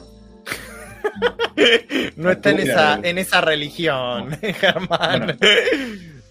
Ahí Se está. cayó, se cayó Se ese fue, ¿eh? se fue ese, no, vos lo Se echaste, enojó. Germán, vos lo echaste, no, enojó, ahí se está, ahí volvió. Se enojó Ahí volvió. porque Sí, sí, Un sí. segundito, Ah, eh, voy, a, voy a poner la compu a cargar por las dudas. dale, ahí dice, ahí dice Lau, me lo mostró Martín este la isla perdida y le gané como siempre a su juego. Ahí Rafa dice, código Enigma va muy bien a dos, si te gustan los memory. Eh, Lau dice, le gana al cartógrafo y yo coincido que le gana al cartógrafo. Eh, estrenando la isla perdida mientras lo escucho, dice Laura, así que le mandamos un abrazo. para mí Así que bueno, Ah, eh, ah, sí. Eh, ¿Seguimos con otro? sí, vamos con otro, Germán. Otro que Estamos en que- 2 horas 35, Sí, una con- locura de programa. con uno ¿Cuántos que que quedan? Ezequiel- ¿Cuántos quedan? Decime, decime así lo controlamos. Tres o cuatro. Ah, estamos bien. estamos en bien. realidad creo que este, sí, este sé que no lo jugó ese. Que Bien. Es el Animal Color, Yo no sé nada del juego. No, yo tampoco. El primero que me nombrá que no conozco claro. ni de nombre. Sé, ¿De sé lo dónde que? ¿De dónde sacás si jugué o no jugué los juegos? Ahí está. ¿De dónde? Lo- lo te fijoné. Fijoné en la BGG. No sé, pero Pará, decime que está en la BGG el animal color. revisá. No, Animal sí, no me color. Revisá esa lo información. Me lo confundí con otro. 2019. 2019, Adán Gaviola, que es también el artista, no solo el diseñador, de 1 a 8 jugadores. Este, bien. ¿Vos lo jugaste ese? Bueno, tiene Los 16 16 juegos juegos. de juego y no, no jugué todos. Ah, entonces no lo jugaste, ¿viste? Tenías razón. Puede pasar, jugué un par. Mirá, Bien. mirá qué interesante esa, esa configuración al estilo Sí. Truffle Shuffle. Sí, Eso ya exacto. te llamó la atención. Sí. Y hay unas cartas tipo multicolor. Eh, pero sí, no, no tengo idea de qué trata. Creo que es muy idea. sencillo, ¿no? Tiene un montón de. Sí, Jugá Juego. 16 cartas distintas con, una, con un mazo customizado de 42 cartas de animales. No, No, 16 cartas, son 16 juegos que vienen ah. dentro de. 16 16 juegos de cartas. Oh, no, pará. ¿Cómo es esto? ¿Esto es un toma 6 o algo de eso? Un, No. o un Stihan que podés jugar a muchos juegos en sí. Bien. Pero en particular lo que trae el juego es que todos los juegos los diseñó Dan y son Mirá. juegos que están ahí con las reglas en el, en el manual, ¿no? O sea, Claro. vos no podrías sacar un toma 6 y adentro del toma 6 poner las No, reglas no, no. del The Mind porque te viene a buscar la gente Sí, del sí, sí. te dice, no, Eh, esto Igual- era como los cartuchos de Family que te traían los 1000 en uno y esas cosas. Bueno, este es un 16 en uno. Ujú. Muy Y bien. el formato de las cartas es muy sencillo. Tenés, cada carta tiene un animal y un color. Y el juego viene con varios animales posibles, varios colores diferentes. Y tenés un par ahí de comodines, comodín de color, comodín de animal y comodín de carta comodín. Bien. Y bueno, en base a eso se construyen los diferentes modos de juego. Yo jugué un par. Había uno que era una especie de, de tag of war, como se dice, cuando estás ahí jalando la soga Hmm. bueno, no importa, tenías que armar conjuntos alrededor de diferentes cartas al estilo Shoten Totem, que se lo en particular de a dos. Y hay otro que recuerdo que probé en el 2019 ahí en el. En el 2018, ahí también en Bahía Blanca, que era de ir limpiando la mesa, sacándose de encima las cartas, juntando cartas de colores, etcétera. Estaba muy interesante. Pero claro, son impresiones, muy primeras impresiones, Bien. pero está un juego ahí tan barato, con tantos Sí, de sí. juego, habría que 600 ver, pesitos. eh, 600 pesos. por lo menos echarle un vistazo a los diferentes modos de juego a ver si alguno convence. De una. Bien. Sí. Perfecto. Animal color. Vamos con otro. Vamos con el único de la lista del deporte más hermoso del mundo. Ojo. Uno de El ciclismo. waterpolo. El- Ca- El Carta Fútbol Club, Ah, bien. que Carta. es del 2015, de Rafael de Felice, o de Felice, y el artista es Agustín Viguera. Pero Mira, editó- este le jugué, pero no le había puntuado. Mm, no sé si me gustó tanto este. lo editó Rival, Sí. y es baratísimo, ¿no? Sí, 900 pesos, no, se- no se consigue mucho, pero bueno, está medio difícil de conseguir, pero si lo buscas en Casa Ganga, creo que hay alguna 900 pesos en alguna tienda. Sé que Ezequiel es especialista en el juego, jugó muchas Bien. veces. A ver ese, recordámelo. Lo jugué bastante. La idea del juego es. eh, tenés, se juegan equipos. Entonces ponés, yo juego con Germán, vos, Fran, jugás con, con quién querés jugar. Tira un Con. Messi. Con Yo juego con Messi, Con- siempre, siempre, que va a venir Cuando a Newell finalmente. Tira una carta de ataque, ponele que le estoy dando un pase a Germán. Entonces yo le estoy dando un pase a Germán y la persona a mi izquierda, Messi, puede interceptar ese pase jugando una carta de defensa. Bien. Entonces, fíjate que ahí todas las cartas son, hay varias cartas reversibles. Algunas, las verdes son de ataque, las rojas son de defensa. Entonces vos jugás un ataque, que sea una gambeta o pasarla, y la persona a la izquierda puede responder con una defensa. Yo se la paso Bien. a Germán, Germán me la pasa a mí, yo se la paso a Germán, después de tres jugadas, estamos ahí en tres cuartos de cancha, ¿no? Y podemos empezar a rematar. Definir pegándole al arco, o tratar de robar ahí un penal, qué sé yo. Sí, el juego trata de, básicamente agarra las diferentes posibilidades de, una par- de, un, de un partido de fútbol, ¿no? Una falta, una amarilla, una roja, etcétera. Offside, sobornar al árbitro, hay algunas de esas. Eh, y sí, el objetivo es ir pasándose la pelota y cuando llegas al arco, pegarle al arco y hacer un gol. ¿no? ¿Hay arquero? Bien. Hay arqueros, sí, hay varias ¿Tiene- cartas que tiene- tienen. tiene mano- arquero tiene puede- ¿Tiene manos o es como agarre? Tiene la mayor- Bueno, hay diferentes puntos de arquero. Es un arquero con un 10. Tenés ahí Armani tapando todo Y en la con un final. uno es Aguerre, el arquero de que es más En malo. la que- final en Madrid. Claro. De obra. Bien, carta Pero fútbol. no, pero ¿Cuánto el- está este? La venta el- del juego es poner en un mazo de cartas un juego que es como el truco y que tiene de temática eh, fútbol, ¿no? Entonces, en particular, yo las veces que he visto que un juego trata de, desde el punto de vista de estrategia, simular un partido de fútbol, no lo logran, ¿no? Porque no hay forma de transmitir en un juego de estrategia el frenetismo que tiene un partido de fútbol, ¿no?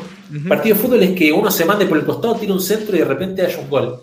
Es un partido de fútbol, no es, uh, la muevo la pisita acá y vos pensás la jugada y decís, bueno, mejor muevo la pisita acá. Eso en un partido de fútbol no pasa. Esto tiene que ser en tiempo real. Y es un poco lo que muestra este juego de pum, carta, pum, te defiendo, tac, tac, tac, sí. Uh, estamos ahí mano a mano con el arquero, tiro, pum. Y el otro, ah, uh, la taja el arquero, no. No sé.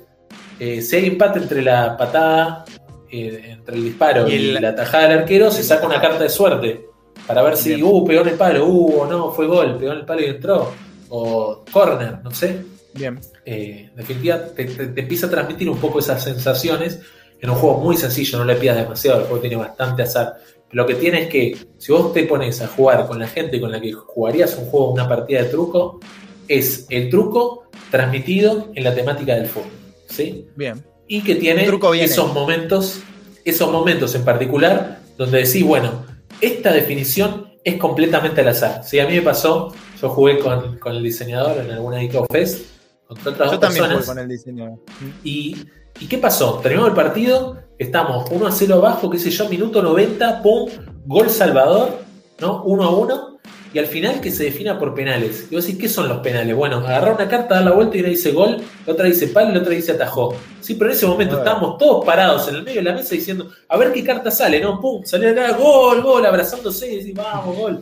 ¿No? Eso es algo que La solo misma. se da, solo se da en, en ese contexto, en ese momento, que si vos decís, Me che, pero mecánicamente sacás una carta, si gol ganaste si no gol perdiste, es puro azar. No, pero en ese momento yo estaba en el partido de fútbol y estaba Messi yendo a enfrentarse con el arquero de Colombia y si la metía, festejábamos y si no la metía, no la festejábamos, ¿entendés? En ese momento sentiste esas sensaciones, ¿no? Lo demás está por otro lado. El juego no puede ser, no es el mejor juego del mundo, pero en ese momento te metes en esa situación. Y ahí dice Facu algo importante. El Carta Fútbol Club es uno de los juegos argentinos más vendidos de los últimos 20 años. Pregunten en Ruibal, zarpado lo que se vendió. Ahí está. Así Bueno, que espero que se juegue, porque en particular en lo que es, digamos, esos grupos de gente que juegan al Sí. truco todos los fines de semana, Y sí, es muy difícil de bancarlo. sí, O sea, sí, sí. Lo compran y después lo tienen ahí, nadie lee las reglas y dice, uh, no, claro. esto tiene texto, chau. La tapa, Eh, la verdad que la tapa, esto es muy, es muy subjetivo, pero la tapa es súper llamativa. El dibujo está, está buenísimo y dice fútbol. ya está. Y Un juego de está. acción, estrategia y pasión. Y Rival también es verdad que lo puso en, en lugares que no Sí, sí. que otros juegos no, no han llegado. Bien. Resalto la, en esa Ah, se juega en descripción equipos. la Ahí pregunta, ahí pregunta Lau y creo que se juega en equipos, ¿no? De, de- de a Se 2, juega en a 4 de 6 se juegan en equipos. Sí, Sí. ahí está. Y en Bueno. particular, Sí. quiero decir, no, por más que le llegue la tripulación a esa gente que juega el truco todos los fines de semana, que va a ser muy difícil sacarle el truco. Por más que yo diga la tripulación, un juego de base Sí. también, podés explicárselo, pero es muy difícil que dejen de jugar ese truquito, ¿viste? Ahí, Sí. ah, después, de, después del almuerzo, después del asadito, es muy difícil sacarlo de ahí. Bueno, Ya lo vamos a hacer. Y el agrícola va a llegar al coto, como quiere el lado. ¿eh? Con, un, vamos con un grupo general de juegos que son Bien, to- a ver. to- todos los Dale. trivia de Maldón. Bien. No vamos, a- no vamos a contar uno por uno porque, bueno, Bueno. eh, son muchos juegos distintos y todos parecidos, digamos.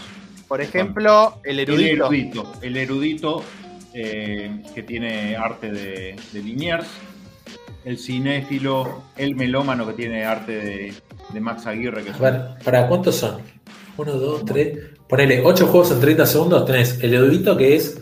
Lo que trató de hacer es eh, revolucionar los juegos de trivia, que ya no sea todo tipo preguntas, respuestas, saber, no saber, como el carrera de mente. No, dijeron, bueno, tenemos distintas categorías: aproximación, conexión, eh, asociación, ¿no? De alguna manera, es un juego bastante an- antiguo para lo que es ahora la modernidad y trataron de buscar una trivia diferente.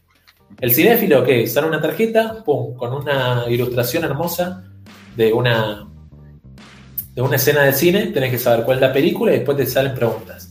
¿Cuál fue el protagonista? ¿Quién la, quién la dirigió? En esa escena tal, ¿qué es lo que pasa en tal escena? ¿No? Ese, el cinéfilo, el melómano, Eh, lo un- mismo. un, eh, Sí. Una cosita, un paréntesis. Eh, Germán, vos como especialista de cine, ¿te gusta el cinéfilo? No lo jugué, no lo jugué, Bien. pero Ah. la verdad es que es difícil. Lo vamos a jugar juntos, lo vamos a jugar juntos. Algunos juegos, eh, cuando uno conoce mucho del tema, es difícil jugarlos. La verdad, por ejemplo, mi esposa es música. eh, Claro. Y si jugamos al, al melómano, no, no tengo chance. Yo no sé nada de música. O sea, no, no Vamos a jugar, canciones. vamos a jugar, Germán. ¿eh? Este Russell Crowe en, en Coso, en Gladiador. Gladiador. Gladiador. Entonces empieza, Bueno. la tarjeta empieza. Bueno, ¿cuál es la película? El gladiador. ¿Quién es el personaje principal? Russell Crowe. Eh, cuando está por morir en la escena tal, ¿qué hace Sí. que, que le evita que se muera? Así, distintas preguntas. Bien. En general, las últimas dos preguntas son bien difíciles, cosa de Bien. que un verdadero cinéfilo eh, pueda sacar la respuesta. El melómano, El Melómano. tal cual esto, solo que en vez de poner esa escena, te pone eh, una, el principio de una canción, una parte de Bien. una canción y te tapa ciertas partes de la letra. Entonces el chiste es, bueno, arrancar con la tarjeta, empezás tratando de cantar la canción y sacar cuáles son las palabras eh, tapadas y después al lado preguntas. Perdón, Y tiene arte. Se entrecorta, ¿no? sí, se entrecorta un poquito ese. A ver ahora, ahora capaz que sí. No, Lo que puedo acotar yo es que tiene arte de Max Aguirre, que es un historietista muy bueno. Si tienen hijos, compren a Lina y Haroldo, que está buenísimo. Creo Bien. que sale en La Nación, eh, Jim, Jam y el otro, en la contratapa de La Nación, en la sección de humor. Eh, es muy, muy bueno. Bien. Corto eso, ¿no? Bueno, vos, Germán, mencionabas que, que tu esposa es música, entonces, entre comillas. Pero el melómano es un juego de grupo, ¿sí? Casi que no importa quién está ganando, porque la idea es que vos agarrás la tarjeta, empiezan a leer y en un momento te das cuenta de qué canción es. Entonces, en ese momento agarrás y empezás a cantar con el ritmo. Y Claro. se convierte en, un, en una situación, casi una, una escena, ¿no? Como empezar a cantar y todo ahí cantando la canción y qué sé yo. Y en particular lo que tiene el juego es que lo divide muy bien en categorías, ¿sí? Bueno, el juego son todas canciones en español, eso está bueno. Y ahí la parte de atrás te muestra más o menos la categoría. Entonces, Claro. eh, no sé, nadie puede saber todo. Pero si vos tenés abuelos, le sacas una carta de tango y seguramente la tengan más probabilidades de sacarla que una carta de pop. Y después tenés la carta de eh, románticas. Entonces yo no sé nada de románticas, pero por ahí hay gente que sí sabe de románticas y ahí podés, digamos, nivelar la dificultad en función de las cartas que vas sacando. ¿Sí? Un A mí, de lo nacional, dame carta de rock. Siempre Charlie García, Sui Generis, ese tipo de cosas. Ahí va a tener mejor chance.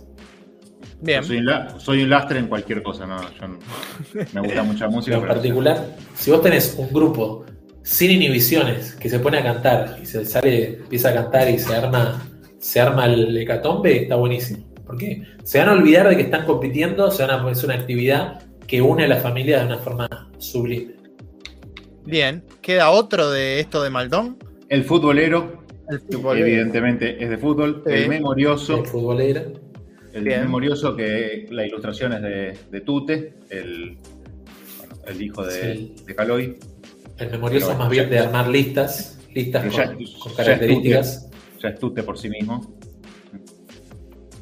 Bien. Habrá tanta cantidad de cosas que cumplen estas características, sí, el memorioso va de eso, de, definir una característica y hacer una lista de ese estilo. El ilustrado, que no, no tengo ni idea. El ilustrado eh, está buenísimo. El ilustrado lo que tiene es que todas las tarjetas están bellísimamente ilustradas, ¿sí? Y cada tarjeta te propone un desafío diferente. Entonces vos ves la tarjeta, ves la ilustración de la tarjeta y la misma tarjeta te va a decir qué es lo que tenés que hacer. Por ejemplo, eh, hay una tarjeta con un montón de, herramientas y tenés que darle nombre a cada herramienta. El destornillador, el martillo, etcétera, ¿no? Y lo que tiene ilustrado es que tiene de todo, ¿sí? De, de conocimiento general tiene de todo. Hay una tarjeta, siempre me acuerdo, que viene eh, clubes de fútbol y hay diagramas de Venn, para que quien sepa que es un diagrama de Venn, y dice, bueno, una persona, ¿quién jugó tanto en el Inter como en el Barcelona como en tal otro equipo. Entonces tenés la persona que jugó tanto en el Inter como en el Barcelona, una persona que jugó solo en el Barcelona, una persona que jugó en los tres equipos, tal cual, así. Tenías, creo que Inter, Barcelona, París, y en el medio estaba Ibrahimovic que había jugado en todos los equipos. O sea, me puedo, me puedo olvidar mal. O no sé, de repente hay una que te muestra funciones graficadas y te dice una de las funciones graficadas con la definición matemática, x, x cuadrado, 1 sobre x, logaritmo de x, ¿no?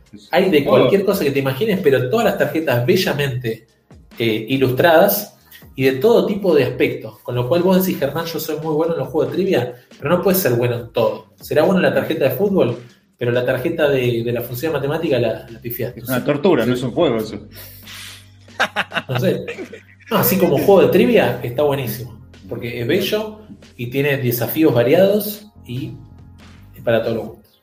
Eh, lo, que veo, lo, lo que veo mucho de esto de los de Maldón es que siempre traen muchísimas, muchísimas tarjetas, ¿no es cierto? Eh, Fundamental. Bocha, bocha. Fundamental. Y eso es Y fundamental. son, y son pesados, y son Sí. cajas pesadas, De una.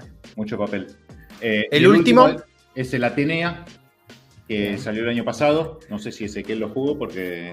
Uy, este no, No, está. ¿Puede ser no. o lo estoy escribiendo mal? El Está, está. Atenea. Sí, no, no, es Atenea, sin, sin él. sin Ah, él. perfecto. Directamente Atenea. de Atenea. Yo tiré el él como si fuera de Rosario. No, pero todo lo otro veníamos con él, el ilustrado, el cinéfilo, Sí, el meloma. el, el Francesco. Como una línea Claro, de ahí estamos. Eh, este, el arte, yo lo vi, no, esa onda Opa. medio como kawaii, no me, a mí no me gustó. Pero es una cosa muy. La Atenea lo que tiene, por ahí recupera un poco lo que es el aspecto de carrera de mente, pero en este caso Bien. tirás del lado y la otra persona te mueve la ficha. Entonces, en vez de vos ir a la Ah. categoría que pensás que mejor te va a ir, la otra persona te puede llevar a la categoría que peor Bien. te vaya a ir. ¿No? Bien. Y después tenés, en vez de tarjetas, tenés el librito con las preguntas y para esa categoría respondés tres preguntas, eh, multiple choice, y mientras más eh, correctas haces, mayores puntos haces. ¿no? Bien. Y tenés la opción, por ejemplo, en la segunda pregunta de no pedir múltiple choice y si la acertás sin opciones, eh, haces el doble de puntaje. Pero es un juego, sí- de nuevo, otra reversión de lo que sería el carrera de mente o lo que por ahí buscar en el erudito, en este caso con preguntas más tradicionales, con esa vueltita de tuerca de que vos no puedas elegir tu propia categoría. ¿sí? Acá, Bien. El tablero es modular, el tablero es modular y se puede hacer por cualquier lado, además cualquier tipo de tablero y ahí van saliendo las preguntas. Creo, Fran, que están 2700, 3000, sí, deben estar todos más o menos ahí. ¿no? En Mercado Libre los he visto, en la página oficial de Maldon me parece que están 3.500 todos. Bien. Eh, ahí Laura dice en el chat, eh, el ilustrado es el mejor de todos esos, no falla con nadie. Vamos. ¿Coincidí ese? Vos que le Yo la tengo que recomendar uno, Sí. recomendaría el ilustrado. O sea, creo Bien. que es el que aplica la mayor, eh, mayor amplitud de público. O sea, por ejemplo, si te gusta el cine, cinéfilo, bien. Si te gusta la música o tenés un grupo de cinevídeos que se puedan cantar, eh, el meloma, ¿no? Pero en particular, el ilustrado funciona para cualquier grupo, me parece. O sea, Muy siempre te agarra ahí con, la, con cultura general, con conocimiento de distintas cosas, y uno que, no sé, de repente te ponen los dibujos de paquete de yerba, pero te tapan el nombre. Entonces tenés que elegir, bueno, esta yerba es tal, esta yerba es tal otra. No, no, eh, está buenísimo. Con Bien. Te, te ponen tipografías y tenés que adivinar de qué marca viene la tipografía. No, está, está genial. Está Bueno. excelentemente Bueno. ilustrado y varie- mucha variedad de, de preguntas. Termi- terminó la lista, yo quiero recomendar uno que está por fuera de Por la lista, quizás Ezequiel Ojo. también, Ojo. que es un juego de supermercado, pero que a mí me gusta, me gusta bastante, que se llama ¿Qué ves? Bien. No confundir con la copia Los de ves. ¿Está en la BGG? Está, está. Puede ser, Están las porque tres versiones. El del Es de 95, Jetem. el del Sí, sí, 2018. cualquiera. Es del Anda el bueno, 95. es de Jetem y eh, lo, lo habrán visto todos tarjetas eh, clásicas. Ahí está. Ah, tenés que, tenés que sí. descubrir. eh, tenés que Pero este ya está, este es un Legacy, Germán. porque- Este es un Legacy, pero lo jugué una vez y ya está, después te acordás de todo. Ah, Es entrópico. No, es Es entrópico. Entrópico, ahí está, perdón. Es entrópico Sí, como sí. Jude, el hombre sí. entrópico. Eh, sí. Es verdad, pero bueno, podés jugarlo Sí, sí, sí. y regalarlo. sí, sí, sí, o jugarlo y, y borrarte la memoria de alguna forma. Imposible, con alcohol Sí. o con algún otro estupefaciente. Bien, Con- bueno, el que ves. ¿Y este está todavía a la venta? Sí. Sí, porque hay ediciones más nuevas. Hay un que ves Claro. Junior, hay un que ves 2. eh, Sí. Y. Yo en su momento, en su momento jugué una aplicación del que ves, no sé si seguirá consiguiendo, debe pero está en- buenísimo porque te pone así desafíos. ¿Viste esos juegos que, que salieron en un momento que te ponen abajo las letras así mezcladas Sí. y vos podés ir dando la solución? Ahí en particular con el formato de que ves, eh, a mí me encantó. O sea, jugué los niveles, va- te divertís un rato. Este es un juego de supermercado que está bueno para que le regalen a alguien porque. Damasco, Muy bien. encubierto. Ahí está. Uy, esta es difícil. 1, 2, 3, 4, 5, 6, 7, 8, 9. Números en fila. No. Difícil. Este, vi- este viviente debe ser malviviente porque se escribe mal, Muy ¿no es bien, cierto? mal bien. ah, muy Claro. bien, ahí está. No, no se me ocurrió, muy bien. Muy Y bien. este, no sé, 4 y 5. No sé, difícil este. A ver si alguien de ahí que esté viendo sabe. ¿Cómo puede ser? Lo tenemos que hacer, somos tres. No, Somos yo no, tres. yo soy malísimo. Me gusta, pero soy malo. No, no me doy cuenta. Bueno, ya lo vamos, ya lo vamos a Pero bueno, descubrir. Pero bueno, vamos a descubrir. vale nada. Creo que mil pesos, mil. A ver. Eh, Sí, ahí mil- lo, lo había visto. El 1200 que ves pesos. 2, 1200 pesos. Bien. Bueno, ahí está. Y en supermercado que no recomendamos, es mejor comprar a tienda de juegos, pero no Ahí sé está, si se va a conseguir. Sí, sí, sí. Pero Sí, ahí en el perro verde, dado Ah. en mano, Leonardo Joven. Mira, Leonardo Joven acá de Rosario. Bueno. Bueno, Bueno, eso. Así yo no sé que- si Ezequiel quiere hacer alguna mención de alguno de los que no nombramos. Si te acordás de alguno que No. no. Bien. O sea, sé que, por ejemplo, no estuve en los segmentos de cultivo mutante el lunes y las chapas. Para mí son súper recomendables. Sí. Creo que son los segmentos en los que no estuve y son juegos que probé y me encantan. bien. Así que Y eh, les hago una pregunta para cerrar. ¿Cómo, ¿Cómo ven el futuro de estos juegos de ediciones nacionales, diseñadores o diseñadora argentino? Eh, ¿Cómo ven este futuro próximo Está- ahora que se está estamos, viniendo? estamos en la edad de latón. Ah, bien. De bien, latón. no, o, de, bien, de bien, bien. o de plástico. Sí, de sí, sí. hecho Reciclable. En una, fábrica, en Sí. una fábrica de mala calidad. Y estamos yendo, por suerte, yendo Camino. hacia la edad de Bien. madera. Bien. Después Para después, en algún momento, llegar a la edad dorada.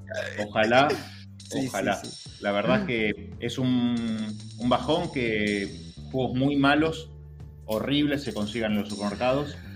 Que haya muchos juegos, sí, ahí está de cartón, ¿verdad? de cartón. Eh, muchos juegos muy malos y que los juegos realmente buenos de editoriales nacionales, de autores nacionales, eh, no se consigan porque de todos estos que nombramos eh, es muy raro que en, en las jugueterías, eh, yo tengo hijos chicos, eh, soy visitante de juguetería, eh, no, es rarísimo. Yo compré conejos en el huerto en una juguetería de acá en Lanús, en- porque sí, y mm, creo que nada más. Todo lo demás lo tuve que comprar en, en tiendas especializadas o a las editoriales mismas o en eventos, porque no, no, no se consiguen. Para mí, justamente eso marca, eh, más allá del chiste, que estamos lejísimos Bien. de, de la Edad dorada, porque además de toda- todos los problemas que tienen los editores y todo, eh, son juegos que no llegan al público. De una. Sí, sí, sí. Ese- Eh, ese cuesta mucho, cuesta mucho también, digamos, que la gente, que la gente vea que, bueno, que un juego de mesa no es cosa de niños, que son buenos, que se están haciendo con muy buena calidad, cada vez mejor. Y me parece que eso es un poquito es, es dar, dar esa, esa imagen o por lo menos eh, agrandar el hobby a ese lado. Y creo que el juego más caro que nombramos sale más barato un Love Letter que tiene eh, Sí, totalmente. Sí, 15 sí, sí. Totalmente, totalmente. ¿Ese? ¿Querés mencionar algo? No, lo que diría, ojalá el programa haya servido como pantallazo de los juegos que han salido eh, de autores argentinos y en particular eh, aquellos que, que sirven en el ámbito familiar. O sea, naturalmente hay juegos más complejos que no llegamos a mencionar y querría decir que si por ahí, si no mencionamos algún juego es porque no nos tocó probarlo. A mí siempre me gusta probar diseños argentinos, así que si alguien anda por ahí y no sabe si recomendarme un juego, por favor recomiéndemelo porque me encanta probar estos Totalmente. juegos.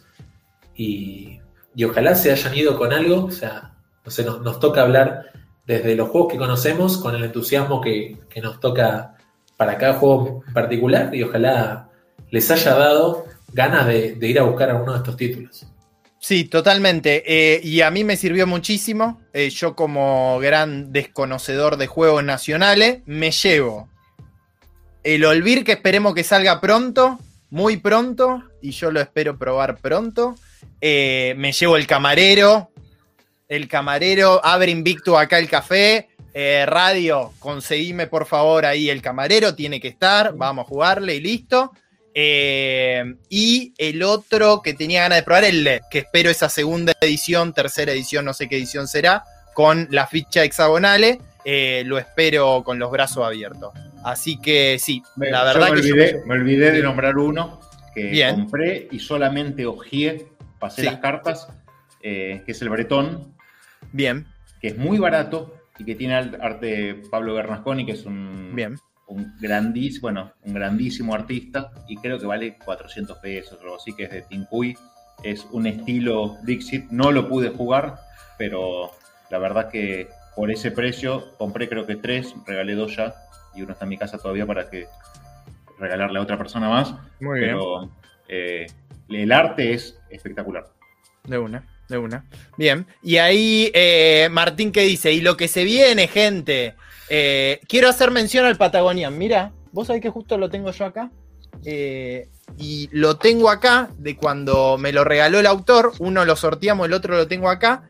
Y quedó acá y lo tengo que probar. Siempre digo, bueno, ahora me voy a leer las reglas, bueno, voy a hacer tal cosa, bueno. Y siempre lo tiro para atrás. Así que sin falta, alguno de estos fines de semana lo voy a probar. Porque la verdad que nunca me puse a jugarlo. Eh, y tiene todo esto animalito que de la Patagonia que comen diferentes, Perdona que te eh, diferentes alimentos. Sí. Ahí Matías dice que como regalo juegos y la verdad que me parece una muy buena recomendación. Regalen libros, regalen juegos, no regalen, Totalmente, no regalen pibes, no regalen pibes. No, por favor. No, no, Colonia, Colonia pibes, digo.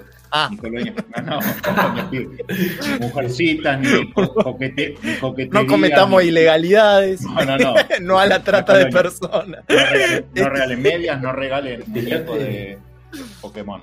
Sí. El Patagonian me tocó probarlo en un encuentro nacional y le hicimos una, una devolución muy crítica, muy honesta, obviamente desde el punto de vista de la construcción, Sí. ¿no? Y, y nos contó el autor que, que el juego cambió muchísimo desde ese momento, así que espero probarlo, pero no puedo decir haberlo jugado porque jugué a lo que se llamaba Patagonian, pero que no es el producto final. De una. A. Emiliano le mandamos un abrazo. Y ahí Facu dice: este, es que no existe una edad dorada, existen esta edad dorada. La comparación de diseño, edición y crecimiento es incomparable a la década anterior. Vamos, vamos, Facu querido. Eh, la pirámide del faraón también quiere mencionar Martín, de Luis también. Eh, ¿Qué más? Tres horitas y media con la espera incluida. Sí, Seba, y vos estuviste del minuto uno. Vos sos un capo, Seba, vos sos un capo. Estuviste más tiempo que ese, Seba. Y bueno, y ese estuvo invitado acá. En particular, dar el mensaje. eh, creo que hay, hay otro segmento de esta charla que es por ahí para juegos para más infantiles, digamos, y Sí. la pirámide del faraón sería un juego que recontra entra en ese segmento. Que bueno, que si, si no se dan en el en Latin Ludens, lo, lo haremos en estéreo, En estéreo. aparte de juegos más infantiles. Sí, sí. Y vamos con lo recordatorio y despedida, que es exactamente esto. Mencionar recordé. que. Sí, Fran, eh, felicitaciones porque ganaste el jueguillo ahí que estaba dando Julián. Ah, Así sí, el te- balance elemental, sí, lo Sí, dijimos te comprometemos cuando. en vivo. Te comprometemos en vivo para continuar Lo tengo esa acá. cadena, Bueno, no me voy a cadena de solidaridad. Eh, Generosidad. BGG. El Influentia, que no se lo pude vender a nadie, lamentablemente. Así que bueno, va a ir para quien lo quiera. Pero un juego de basas, medio raro, de mayoría. Acá no funcionó para nada. Ya hice mi crítica, eh, mis primeras impresiones. No le voy a dar una segunda oportunidad. Así que bueno, se va a ir para, para quien, quien se postule ahí. Tengo que poner el post y después van a poner en esta. eh, ¿cómo, ¿Cómo la denominaste ese? Generosidad. Generosidad, Cadena de cadena de generosidad. que pone, alguien puso un juego al principio que creo que fuiste vos ese y Germán. Germán y de ahí alguien eh, quienes quisieron ese juego se postularon, se sorteó y quien ganó puso otro juego y así sigue la cadena, la cadena. Eh, que nada, eh, ahora me toca a mí, así que es probable vamos con que con este juego que pones vos, que creo que es el mejor de todos los que se Tenemos un salto de nivel. Ah, sí, No, sí. no, no, me parece que queda huérfano. Yo creo que sí. No, no, no, Así que Dale, se da un dale. salto de nivel. Quiero, quiero darte las gracias eh, por tu generosidad, como dice la cadena. Y bueno, En ahí estamos, ahí o sea, para estamos. que- Le, le damos honor para que la gente termine, termine de entender la mecánica. O sea, se pueden postular para ganar esta influencia que va a poner Fran. Y la única, digamos, lo único que van a tener que hacer después de ganárselo, si salen sorteadas, es eh, agregar su- un juego que quieran también regalar a la siguiente persona. Entonces reciben un Totalmente. juego y regalan otro juego. Totalmente. Y así Bien. continúa la cadena. Y sí, decime, va- Germán. Vamos, vamos a cenar. Sí, vamos a cenar, pero pará, primero hay que recordar, hay que recordar que a ese y a Germán lo pueden escuchar en estéreo, lo estéreo de la comunidad Wargamera Argentina. Ese está haciendo un laburazo con el glosario lúdico, que lo acompaña gran elenco, gran elenco. Este, y nada, y están todos para escuchar por Spotify, que es una locura, eh, porque se ponen a escuchar uno y después escuchan otro, y después escuchan otro, y después escuchan otro. Eh, lo vamos a dejar en la descripción del video, vamos a dejar para que lo puedan escuchar los, los audios en Spotify. También están eh, con un gran, gran, gran este, estéreo que se mandaron de los juegos entrópicos. Ahí estaba también, me parece que Gonza y Zapi, si no me equivoco. Eh, ¿Qué más estaba ese? ¿Qué más hiciste? Hiciste otras cosas Bueno, muy zarpadas. Saludar, saludar a Gonza y Zapi por también eh, lo que es la administración de, del Mass Trade. Ahí que se está. un Mass Trade. que se viene otro dejamos ahí, nuevo. si quieren, se viene un Mass De Trade. una, de una, totalmente. Eh, y nada, están los censos lúdicos, que ese alguna vez se acompaña, otra vez se lo hace la otra vez se lo hace Laura, que también están ahí para conocer a todas las personas de la comunidad wargamera. Eh, y nada, y hay muchísimos audios más muy zarpados. Igual, la idea de Eh, las charlas es que la gente participe. que la gente hablando, participe. no totalmente. escuchando. Totalmente, totalmente. Y le quiero agradecer a Germán y a ese por haber venido. Estuvimos 3 horitas 10. Muy bien, hermoso programa que va a quedar en el recuerdo. Va a quedar el link para compartir a quienes quieran saber sobre juegos nacionales familiares y sobre Board Game Arena. Los tres juegos que dio Germán, que bueno, eh, tómenlo, déjenlo. Después va a venir vos de nuevo. Ese va a tener los tres tuyos que yo sé que son mejores que los de Germán, eh, o por lo menos son juegos, Uh. eh, pero bueno.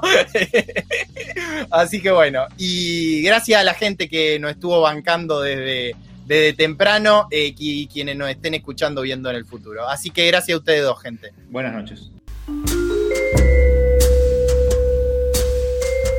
Gracias por escucharnos. Nos podés seguir en Facebook y en Telegram como Comunidad Guargamera Argentina.